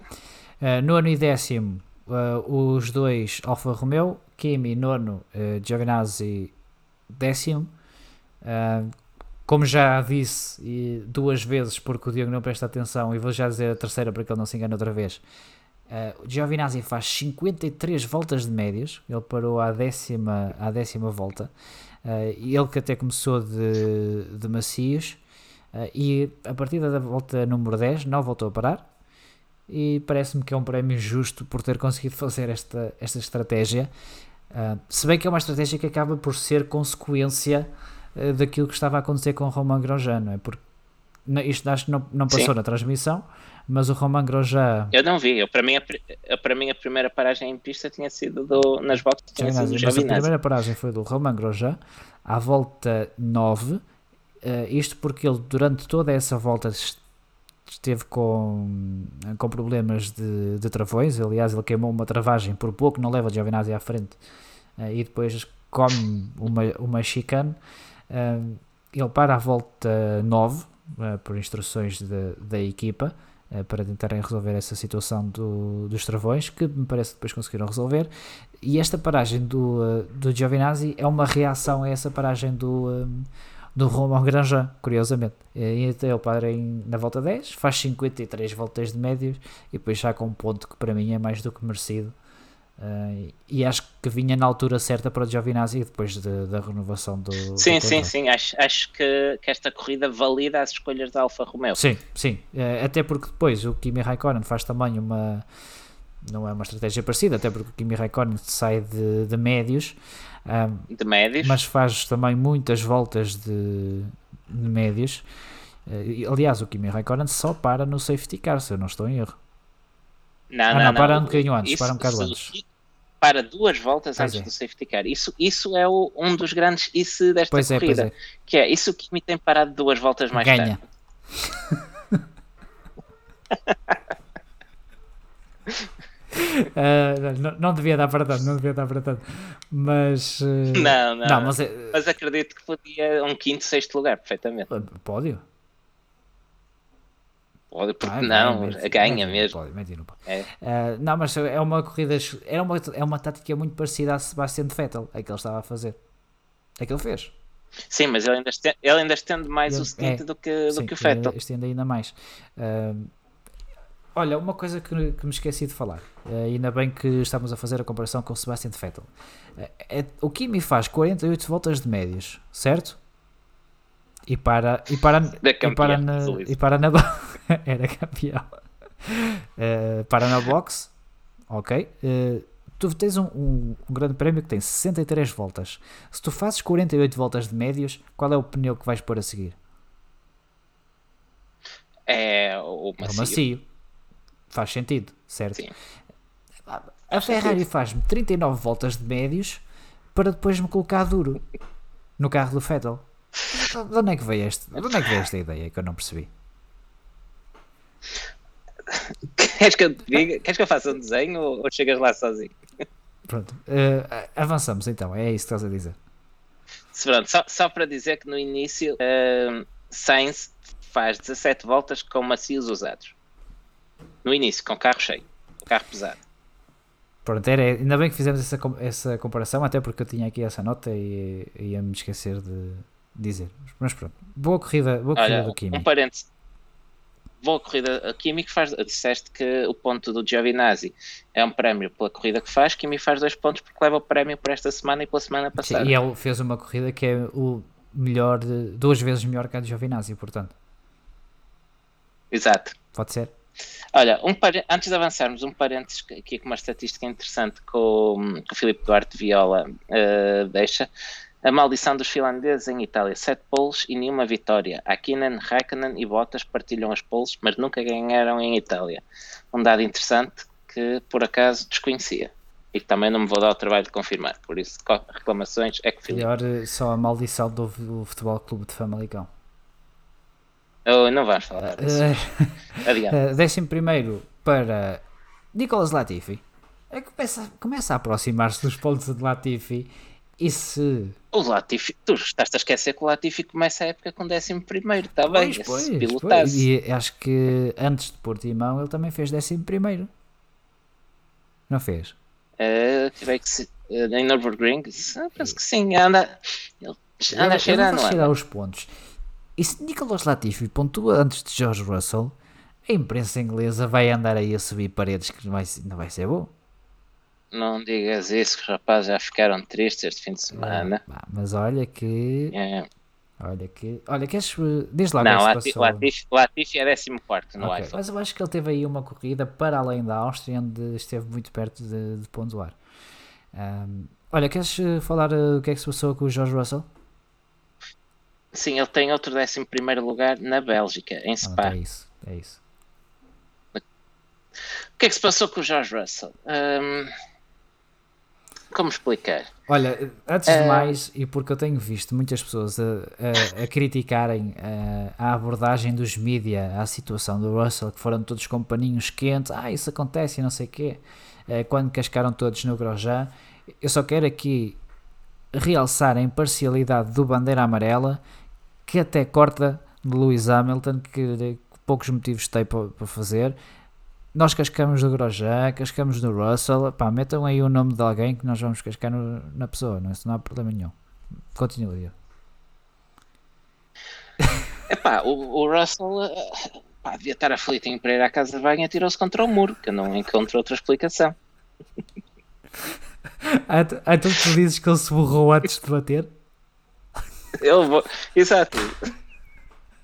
Mas é que ele se tinha barrado depois. Calhar já tinha havido, já tinha havido um acidente primeiro. Pá, não sei, foi muito mal, foi, é um erro grosseiro. O que, tu estás, a, o que tu estás a dizer é que ele, para levantar a nádega, não é? Teve que fazer, teve que se apoiar no acelerador. É, pá, não vamos ter o nível a esse ponto. Não vamos ter. É que estás a falar sobre isso, não sou eu. Uh... Olha, eu vou, para cortar o ambiente, o Pedro Correia, vou falar aqui da correção do Pedro Correia, que me chama a atenção, que foi em Monza e não em Spa, o 11 lugar do Latifi, e está, está correto. É tu, tu tava, eu aposto que tu estás a ver isso na Wikipédia e confundiste a bandeira de Itália com a da Bélgica. não, não, ele está no, sabes que ele está no fundo da tabela e falhei ah, a mira okay, lá para cima. Tens que... Fazer ligação. Tens... Um, Olha, diz aqui, diz Epá, aqui não, o é Luís Horta que, ah, digamos que foi quebra de suspensão. Pensei que era aqui um dado que, que não tínhamos, mas, eh, mas não, é ironia, é ironia do Luís. Um... Mas Daniel do Carmo diz provavelmente pneus frios a tentar fazer arranque para aquecer os pneus. Pá, é que ele nem sequer está a ondular, como, é, como é que se diz? A, a fazer um S, a fazer uh, o movimento típico para aquecer os pneus. É logo no arranque. Ele dá a ideia que mal acelera que sai disparado ao muro. Sim. Ainda dizem que não tem torque o Williams. Pá, acontece, Epá, é, acontece, é, engraçado, um gajo corta acontece, neles. Acontece, é giro, mas ao Russell tem acontecido quando tem hipótese de ir aos pontos. É, é, é, uma história de amor muito parecida com aquela que o Camberg tem com os pódios, não é? Pois, e olha o que aconteceu ao Camberg da última vez que desperdiçou um pódio. Saltou fora. Mas ele renovou, olha, mas ele fora. renovou, até nos esquecemos de dizer isso na bilheteira, ele já foi confirmado pela. pela é verdade, é verdade. O Russell e o Latifi foram ambos confirmados para 2021 na, na Williams. Foi sorte. Mas, mas olha, já que estávamos a falar disso, mas... deixa-me só fazer-te esta pergunta. Não te parece que estamos a precisar de alguém para fazer benchmark do Williams? Parece. É para, se calhar já é a altura de tentarmos perceber o que é que vale realmente aquele carro, porque Russell fez uma o ano passado, onde se despistou quando tinha hipótese de fazer um ponto, que acabou por ir para o colega, uhum. um, um colega de equipa com um handicap físico considerável. Um, este ano tem um piloto que é mais ou menos unanimamente apontado como o pior da grelha. Uhum. Pelo menos o currículo dele até, lá, até chegar à Fórmula 1 não impressiona de todo. Uh, mas o que é certo é que o piloto, esse piloto já esteve por três vezes em, muito próximo de dar uh, o ponto, o tão precioso ponto ao Williams, que um, Russell sempre que teve a oportunidade atirou desta vez contra o muro. Sim. E foi Russell tinha, esteve, estava em posição de ir aos pontos uh, em Hockenheim 2019, na Áustria 2020, na, agora em Imola 2020, fora outros pequenos erros que já temos vindo a apontar aqui, ah, porque tem tráfego, não gosta do tráfego. para alguém que aponta a substituir Lewis Hamilton, uh, eu sei que os erros acontecem e que campeões cometem erros absurdos. O próprio Hamilton um, fica preso na gravilha na, à entrada Sim. da via das boxes na China, por exemplo, em 2007. Um, mas são muitos erros em momentos decisivos e tão importantes para uma equipa como a Williams, para alguém que quer ser apontado ao lugar do melhor do mundo. Nem mais. Nem mais, Diego. Falaste bem, falaste por bem. Que é possível. Uma vez mais, uma vez mais. Ah, e, isto isso... seria útil até para quem vê. Uh, vamos imaginar que agora colocamos ali um, o Nico Hulkenberg e ele faz exatamente igual que o George Russell. Pá, muito bem, George Russell é bom piloto, é... tem tido azar, pronto. Uh, agora bateu dois pilotos, dois pilotos, um deles o Kubica, o Latifi, e acho que já começa a ficar curto. Acho que é preciso mais qualquer coisa pelo menos percebermos o que é que é capaz aquele carro. Ou se é mesmo isto, não é? Ou Sim. se é mesmo isto. É? é? isso que, que gostávamos de, de perceber. Décimo segundo lugar, uh, Diogo, foi para o Fettel, já fomos, já fomos falando sobre o Fettel. Décimo, já fomos falando. Décimo terceiro para uh, Lance Stroll, uh, que ao que parece ainda não, ainda ah, não foi à bruxa. Não, não, foi mais uma má corrida do, do Lance. Uh, ele que depois do pódio uh, em Itália, precisamente em Monza, uh, não voltou a pontuar. Sim, e esta é a primeira corrida que acaba desde essa altura. Sim, sim. Por isso. Diga-se que algumas por não por, culpa, por, não por culpa própria, como em Sochi que leva com Leclerc, em, em Mugello. Um, o pneu eu estava. Eu estava o pneu, é em Mugello que rebenta o pneu, é, não é? é. Um, aí mais uh, Eiffel Covid. Sim. Um, depois faz uma má corrida em Portimão e volta a estar mal um, novamente aqui em Imola. Da ideia, uh, talvez não esteja ainda recupera, completamente recuperado da, da Covid, porque uh, o Lance vinha a fazer uma boa temporada até, até aí. Sim, sim, sim, sim. Uh, estava a fazer uma boa temporada. Aliás, nós demos-lhe, se calhar fomos nós quem guiçamos isto, porque eu lembro que nós lhe demos uma bandeira verde no, e até falámos qualquer coisa que seria a estreia de uma bandeira verde do Stroll no podcast e a partir daí. Sim. Uh, pá, temos Pronto, amaldiçoámos o rapaz. ficou, ficou amaldiçoado. Uh, tivemos foi informações internas de que aquele mecânico que ele mandou uh, dar uma volta uh, disse que, que tinha soldados de, da montanha russa de Portimão. E ele disse, então espera lá que eu vou te mandar uma viagem. E foi mais ou menos isso que aconteceu. Não, mas o Lance Stroll teve o toque na primeira volta depois teve essa situação com o mecânico e a partir daí foi gerir, gerir o prejuízo até porque ele perdeu mesmo muito tempo na primeira volta para mudar a asa Sim, a, a, propósito dessa, desse incidente com o mecânico nas boxes, um, eu não pude deixar de notar que, apesar do incidente, que é uma reação do caraças da equipa de boxe da Racing Point, é. que imediatamente salta uh, outro mecânico para colocar o macaco no lugar do mecânico caído. Sim, foi mais rápido que a paragem da, da Ferrari, ainda assim. É verdade, é verdade. Pois acho que isso é reflexos, reflexos muito bons e uma reação tremenda da, da equipa nas Sim. boxes. Um, avançando, uh, 14 uh, Romain Grosjean, que também já fomos falando, teve aquele problema com, com os travões, um, que depois suscitou aquela paragem à volta 9 e a sucessiva reação de Giovinazzi e de George Russell também acabou por reagir essa, essa paragem. Depois teve uma luta para levar o carro até ao fim, basicamente. Uh, não sei se queres Sim. acrescentar alguma coisa à corrida de Ramon Grosjean. Não há muito a dizer, uma corrida discreta, teve esse problema nunca apareceu em posição de, de, de, lutar pelos pontos e isto quase que se podia aplicar à corrida de Kevin Magnussen também. Sim, o Kevin Magnussen depois até acabou por abandonar porque a caixa devia ter algum problema na caixa de velocidades e ele dizia que era como levar marteladas na cabeça. O que eu acredito que Sim, até seja... se queixava de fortes dores de cabeça. Fez uns... gostei, gostei da reação dele a dizer, quando lhe perguntaram se queria desistir por causa da, uhum. das dores de cabeça ele diz: Não, estou aqui é para levar o, o carro até ao fim, mas acaba por ser um, um esforço inglório. E para terminarmos, o último piloto a ficar classificado, Alexander Albon em 15. Epá! Viste, Viste o Albon ir parecia, embora parecia que não estavas à espera, parecia que não estavas à espera. Eu já não me lembrava, já não me lembrava do Albon, já estava esquecido. Uh, vi, vi, vi, vi o Sérgio Pérez a, a, levar o lugar em pista e na Red Bull, não é?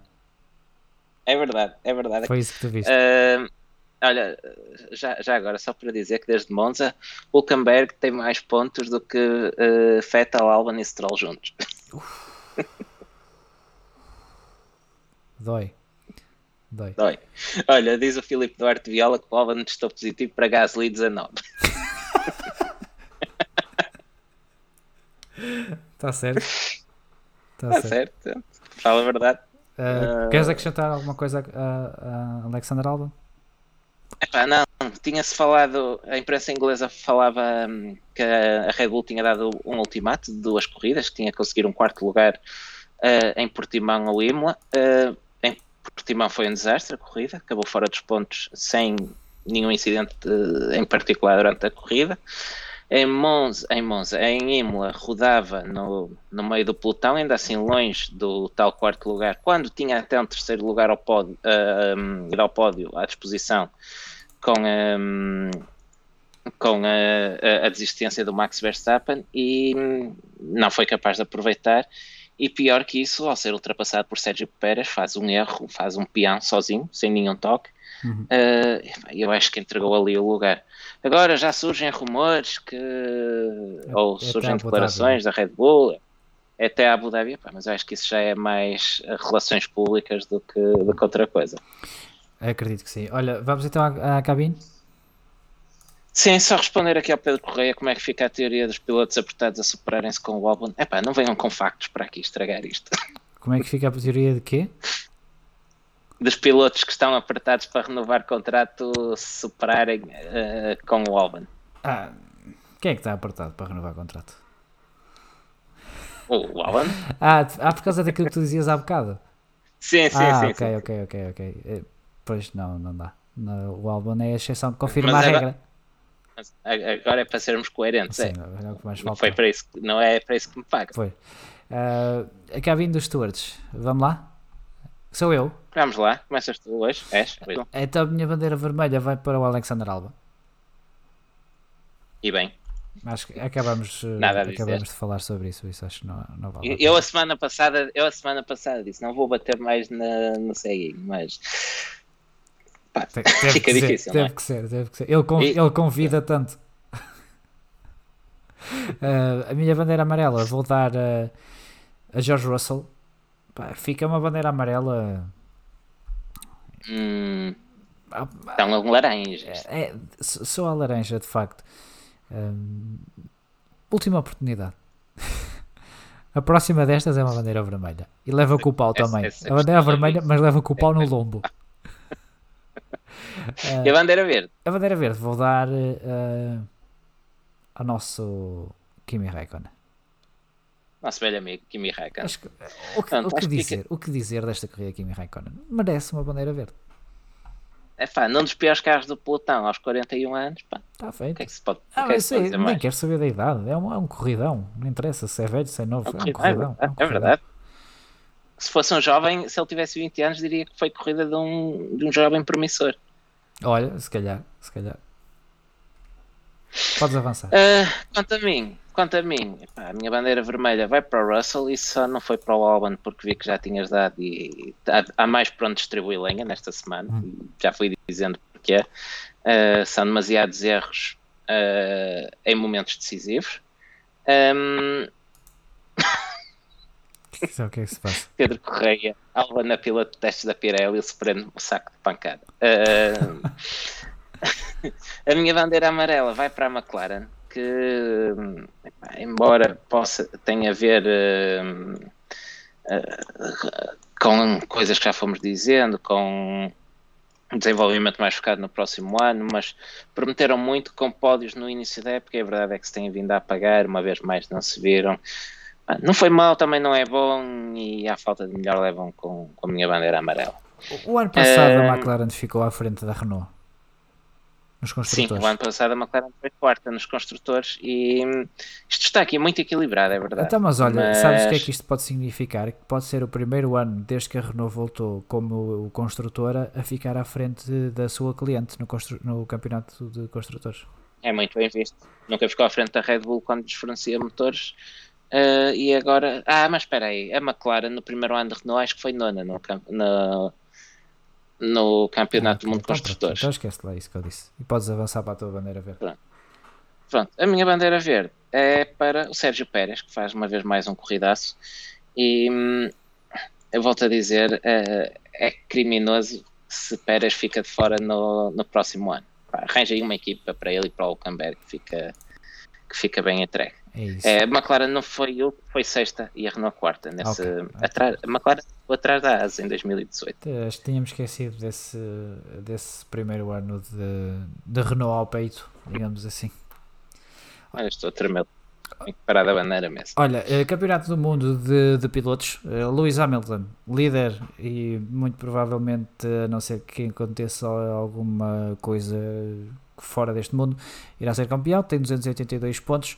Valtteri Acho Bottas. Hamilton podia apanhar, apanhar Covid até ao final do ano, com o Bottas não, e o, que é o único que ainda pode bater, diga-se, não conseguia. Tinha que ganhar, pontos tinha todos. que ganhar. Tinha que ganhar sempre, praticamente. Não me apetece fazer as contas, mas não anda longe Sim. disso. É, altamente improvável. Well, então, Hamilton 282 pontos, Valtteri Bottas tem 197, Max Verstappen é terceiro e já não pode lutar pelo título matematicamente, antes também não podia, mas ainda havia hipótese matemática, tem 162. Daniel Ricciardo é agora quarto uh, classificado com 95, seguido depois de Charles Leclerc com 85. Uh, eh, Sérgio Pérez tem 82 menos duas corridas, Lando Norris 69, Carlos Sainz 65, Alexander Albon é agora apenas nono com 64 e teve sorte que Pierre Gasly não acabou a corrida porque já está só a um ponto, tem 63. Uh, campeonato de construtores, Mercedes já campeã, sétimo título consecutivo com 479 pontos. Uh, Red Bull Racing é segunda com 220. Uh, vê aproximar-se, uh, ainda assim já não deve incomodar o segundo lugar tem agora 135 pontos. Eh, Renault fez mais pontos desde Itália do que a Red Bull também, diga-se. Itália, primeiro grande prémio de Itália. Um, Renault tem 135 pontos, é agora a terceira, classificado, a terceira classificada no Mundial de Construtores, uma luta a 3 com McLaren a apenas um ponto, que é agora a quarta, tal como a Racing Point, que tem os mesmos 134 pontos, mas perde no desempate com a McLaren. Um, Gol Avançando para no gol avarage para, para a McLaren. A Ferrari é sexta classificada com 100 pontos, perdeu um pouco mais de terreno para a AlphaTauri, que hum, está à frente de Charles Leclerc, tem 89 pontos, está agora a 14. Se Pierre Gasly não tem desistido, ficaria a, a morder os calcanhares à Ferrari, sim, convém, sim. convém lembrar. Uh, Alfa Romeo ganha uma vantagem preciosa para a Asa, é a oitava agora com 8 pontos, mais 5 do que a equipa americana, que tem 3 uh, eh, e a Williams fecha a classificação com 0 pontos uh, ainda. Diga-se que a AS já precisa, salvo erro, de um sexto lugar para ultrapassar a Alfa numa corrida só. Já não vai dar. Muito provavelmente já não vai dar. Não, não, não. Um set, desculpa, um sétimo lugar dá 6 pontos. Já os coloca à frente da, da, da Alfa Romeo, mas cada vez mais uh, Alfa parece ter aquele oitavo lugar Com isto seguro. vamos para fora do circo e vamos festejar um bocadinho, ainda que para já de forma curta, porque depois vamos ter uh, a nossa rubrica-chave com o Henrique Chaves, uh, mas o Henrique Chaves e o Miguel Sim. Ramos. Depois desenvolvemos isto um bocadinho, um bocadinho mais. Henrique Chaves e Miguel Ramos são campeões do International GT Open, numa corrida atípica de muito sofrimento. Aliás, os dois dias de muito sofrimento. Tivemos que esperar depois pela decisão dos stewards em punir uh, Vincent Abril já depois da, da corrida, porque basicamente mandou o Miguel Ramos para fora da corrida, uma manobra a Schumacher. Sim, a um minuto, a um, exato, a fazer lembrar Sim. Schumacher em, Jerez, aí foi Schumacher que acabou na gravilha, um, com apenas um minuto uh, para correr, ou seja, sim, sim, mais duas voltas no máximo. Um, o piloto Ferrari tenta ultrapassar uma McLaren de, de Ramos e Chaves e, não, ou melhor, tenta ultrapassar, ultrapassar fora da pista que eu, não há tanto ter ultrapassagem nenhuma ali. Que a meio de uma curva conta como uma ultrapassagem, que acho que não acho que não não, não, não, aquilo parecia mais uma daquelas é, manobras olha, da polícia a tentar virar. Não mais nada. um... ah, não. Sim, sim, sim. Isto, isto já depois de uma série de manobras pouco desportivas da, da AF Corsa, ah, sim. Um, que colocou um dos Ferraris que estava a ser dobrado, voltas a fio, a ser um, a fazer uma McLaren de Chaves e Ramos perder tempo, a fazer tampão, uh, com conivência da, da organização, diga-se, não penalizou sim. Uh, a equipa. Este sistema depois iremos elaborar com o Henrique, fazemos um programa dedicado sim. a este a esta competição, eh, até porque o Henrique amavelmente tem essa eh, disponibilidade para connosco e por isso podemos depois eh, elaborar mais esta situação. Um, no European Le Mans Series, chegou ao fim o European Le Mans Series? Sim.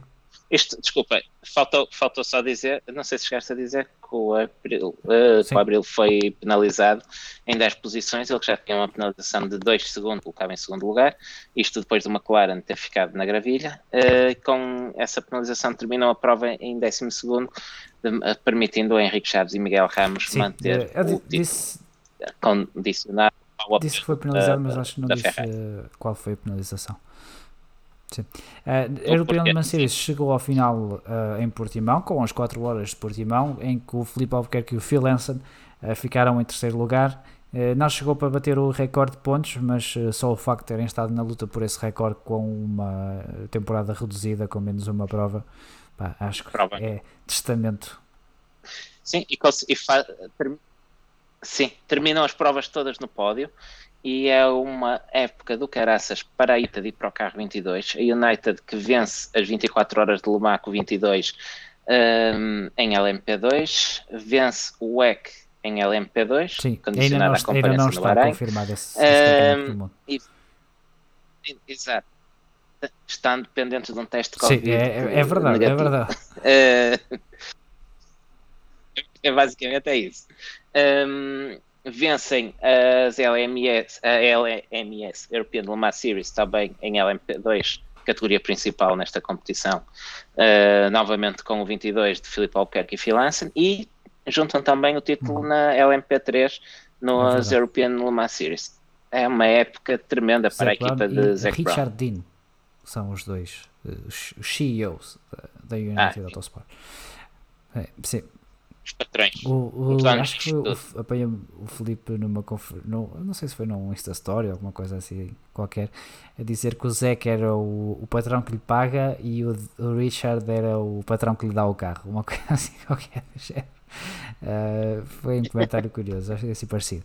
Uh, ainda nestas 4 horas por timão, os carros da Algarve Pro Racing ficaram em oitavo e décimo segundo. E tu, como já bem disseste, o Felipe Albuquerque agora precisa de um teste negativo. Uh, Diogo, mais alguma coisa? Eu acho que temos tudo. A queres só dar um, um chega ao WRC? Uh, não. não. não vais dizer nada, mas. Sim, sim, apenas para dizer. Não, apenas vou dizer mais uma prova cancelada por causa um, da Covid-19. O Rally de Ypres, na Bélgica, que deveria ser disputado agora em novembro, foi cancelado. Ele que já tinha tido a presença de público limitada, uh, ou limitada, não, proibida por causa da, da Covid-19 mas o escalar de casos na Bélgica um, faz com que todo o pessoal médico, enfermeiros, uh, seja necessário para estar de serviço nos hospitais, de maneira que não poderia ser disponibilizado nenhum pessoal médico para, para a prova, o que inviabiliza a, a realização da, da prova. O campeonato fica assim reduzido a apenas sete provas. A última prova será no, fim de no primeiro fim de semana de dezembro em Monza. Elfin Evans é quem mais venia com esta situação tem, mantém os 14 pontos de avanço para Sebastián Ogier, um, que com 30 pontos em disputa um, lhe abre excelentes perspectivas para, para ser campeão. Basta, por exemplo, um quarto lugar e vencer a Power Stage, por exemplo, ou um terceiro lugar. Um, e um quarto ou quinto lugar na, na Power Stage. Por isso, uh, o campeonato está neste momento na mão do, do piloto britânico Uh, e agora então por, uh, por este Rally de Monza que se irá estrear no Mundial de, de Rallys para uh, antes de mais para saber se vamos ter mesmo Rally e poder terminar de uma maneira o mais digna possível esta época muito, muito atípica do Mundial de Rallys. E por hoje é tudo, nós voltamos para a próxima semana, fazemos o tarot no, no próximo programa que ficou, fica pendente para o tarot para a Turquia, mas fazer... Já sou, já sou muito. Diz, diz? Já, já se falou muita coisa, Sim, não ninguém precisa de O Tarot fica para, para o próximo programa. E portanto, muito obrigado a todos que estiveram connosco a gravar em direto e a todos que nos ouvem também em podcasts. Em podcast, muito obrigado por estarem desse lado também. Nós Até voltamos então para a semana.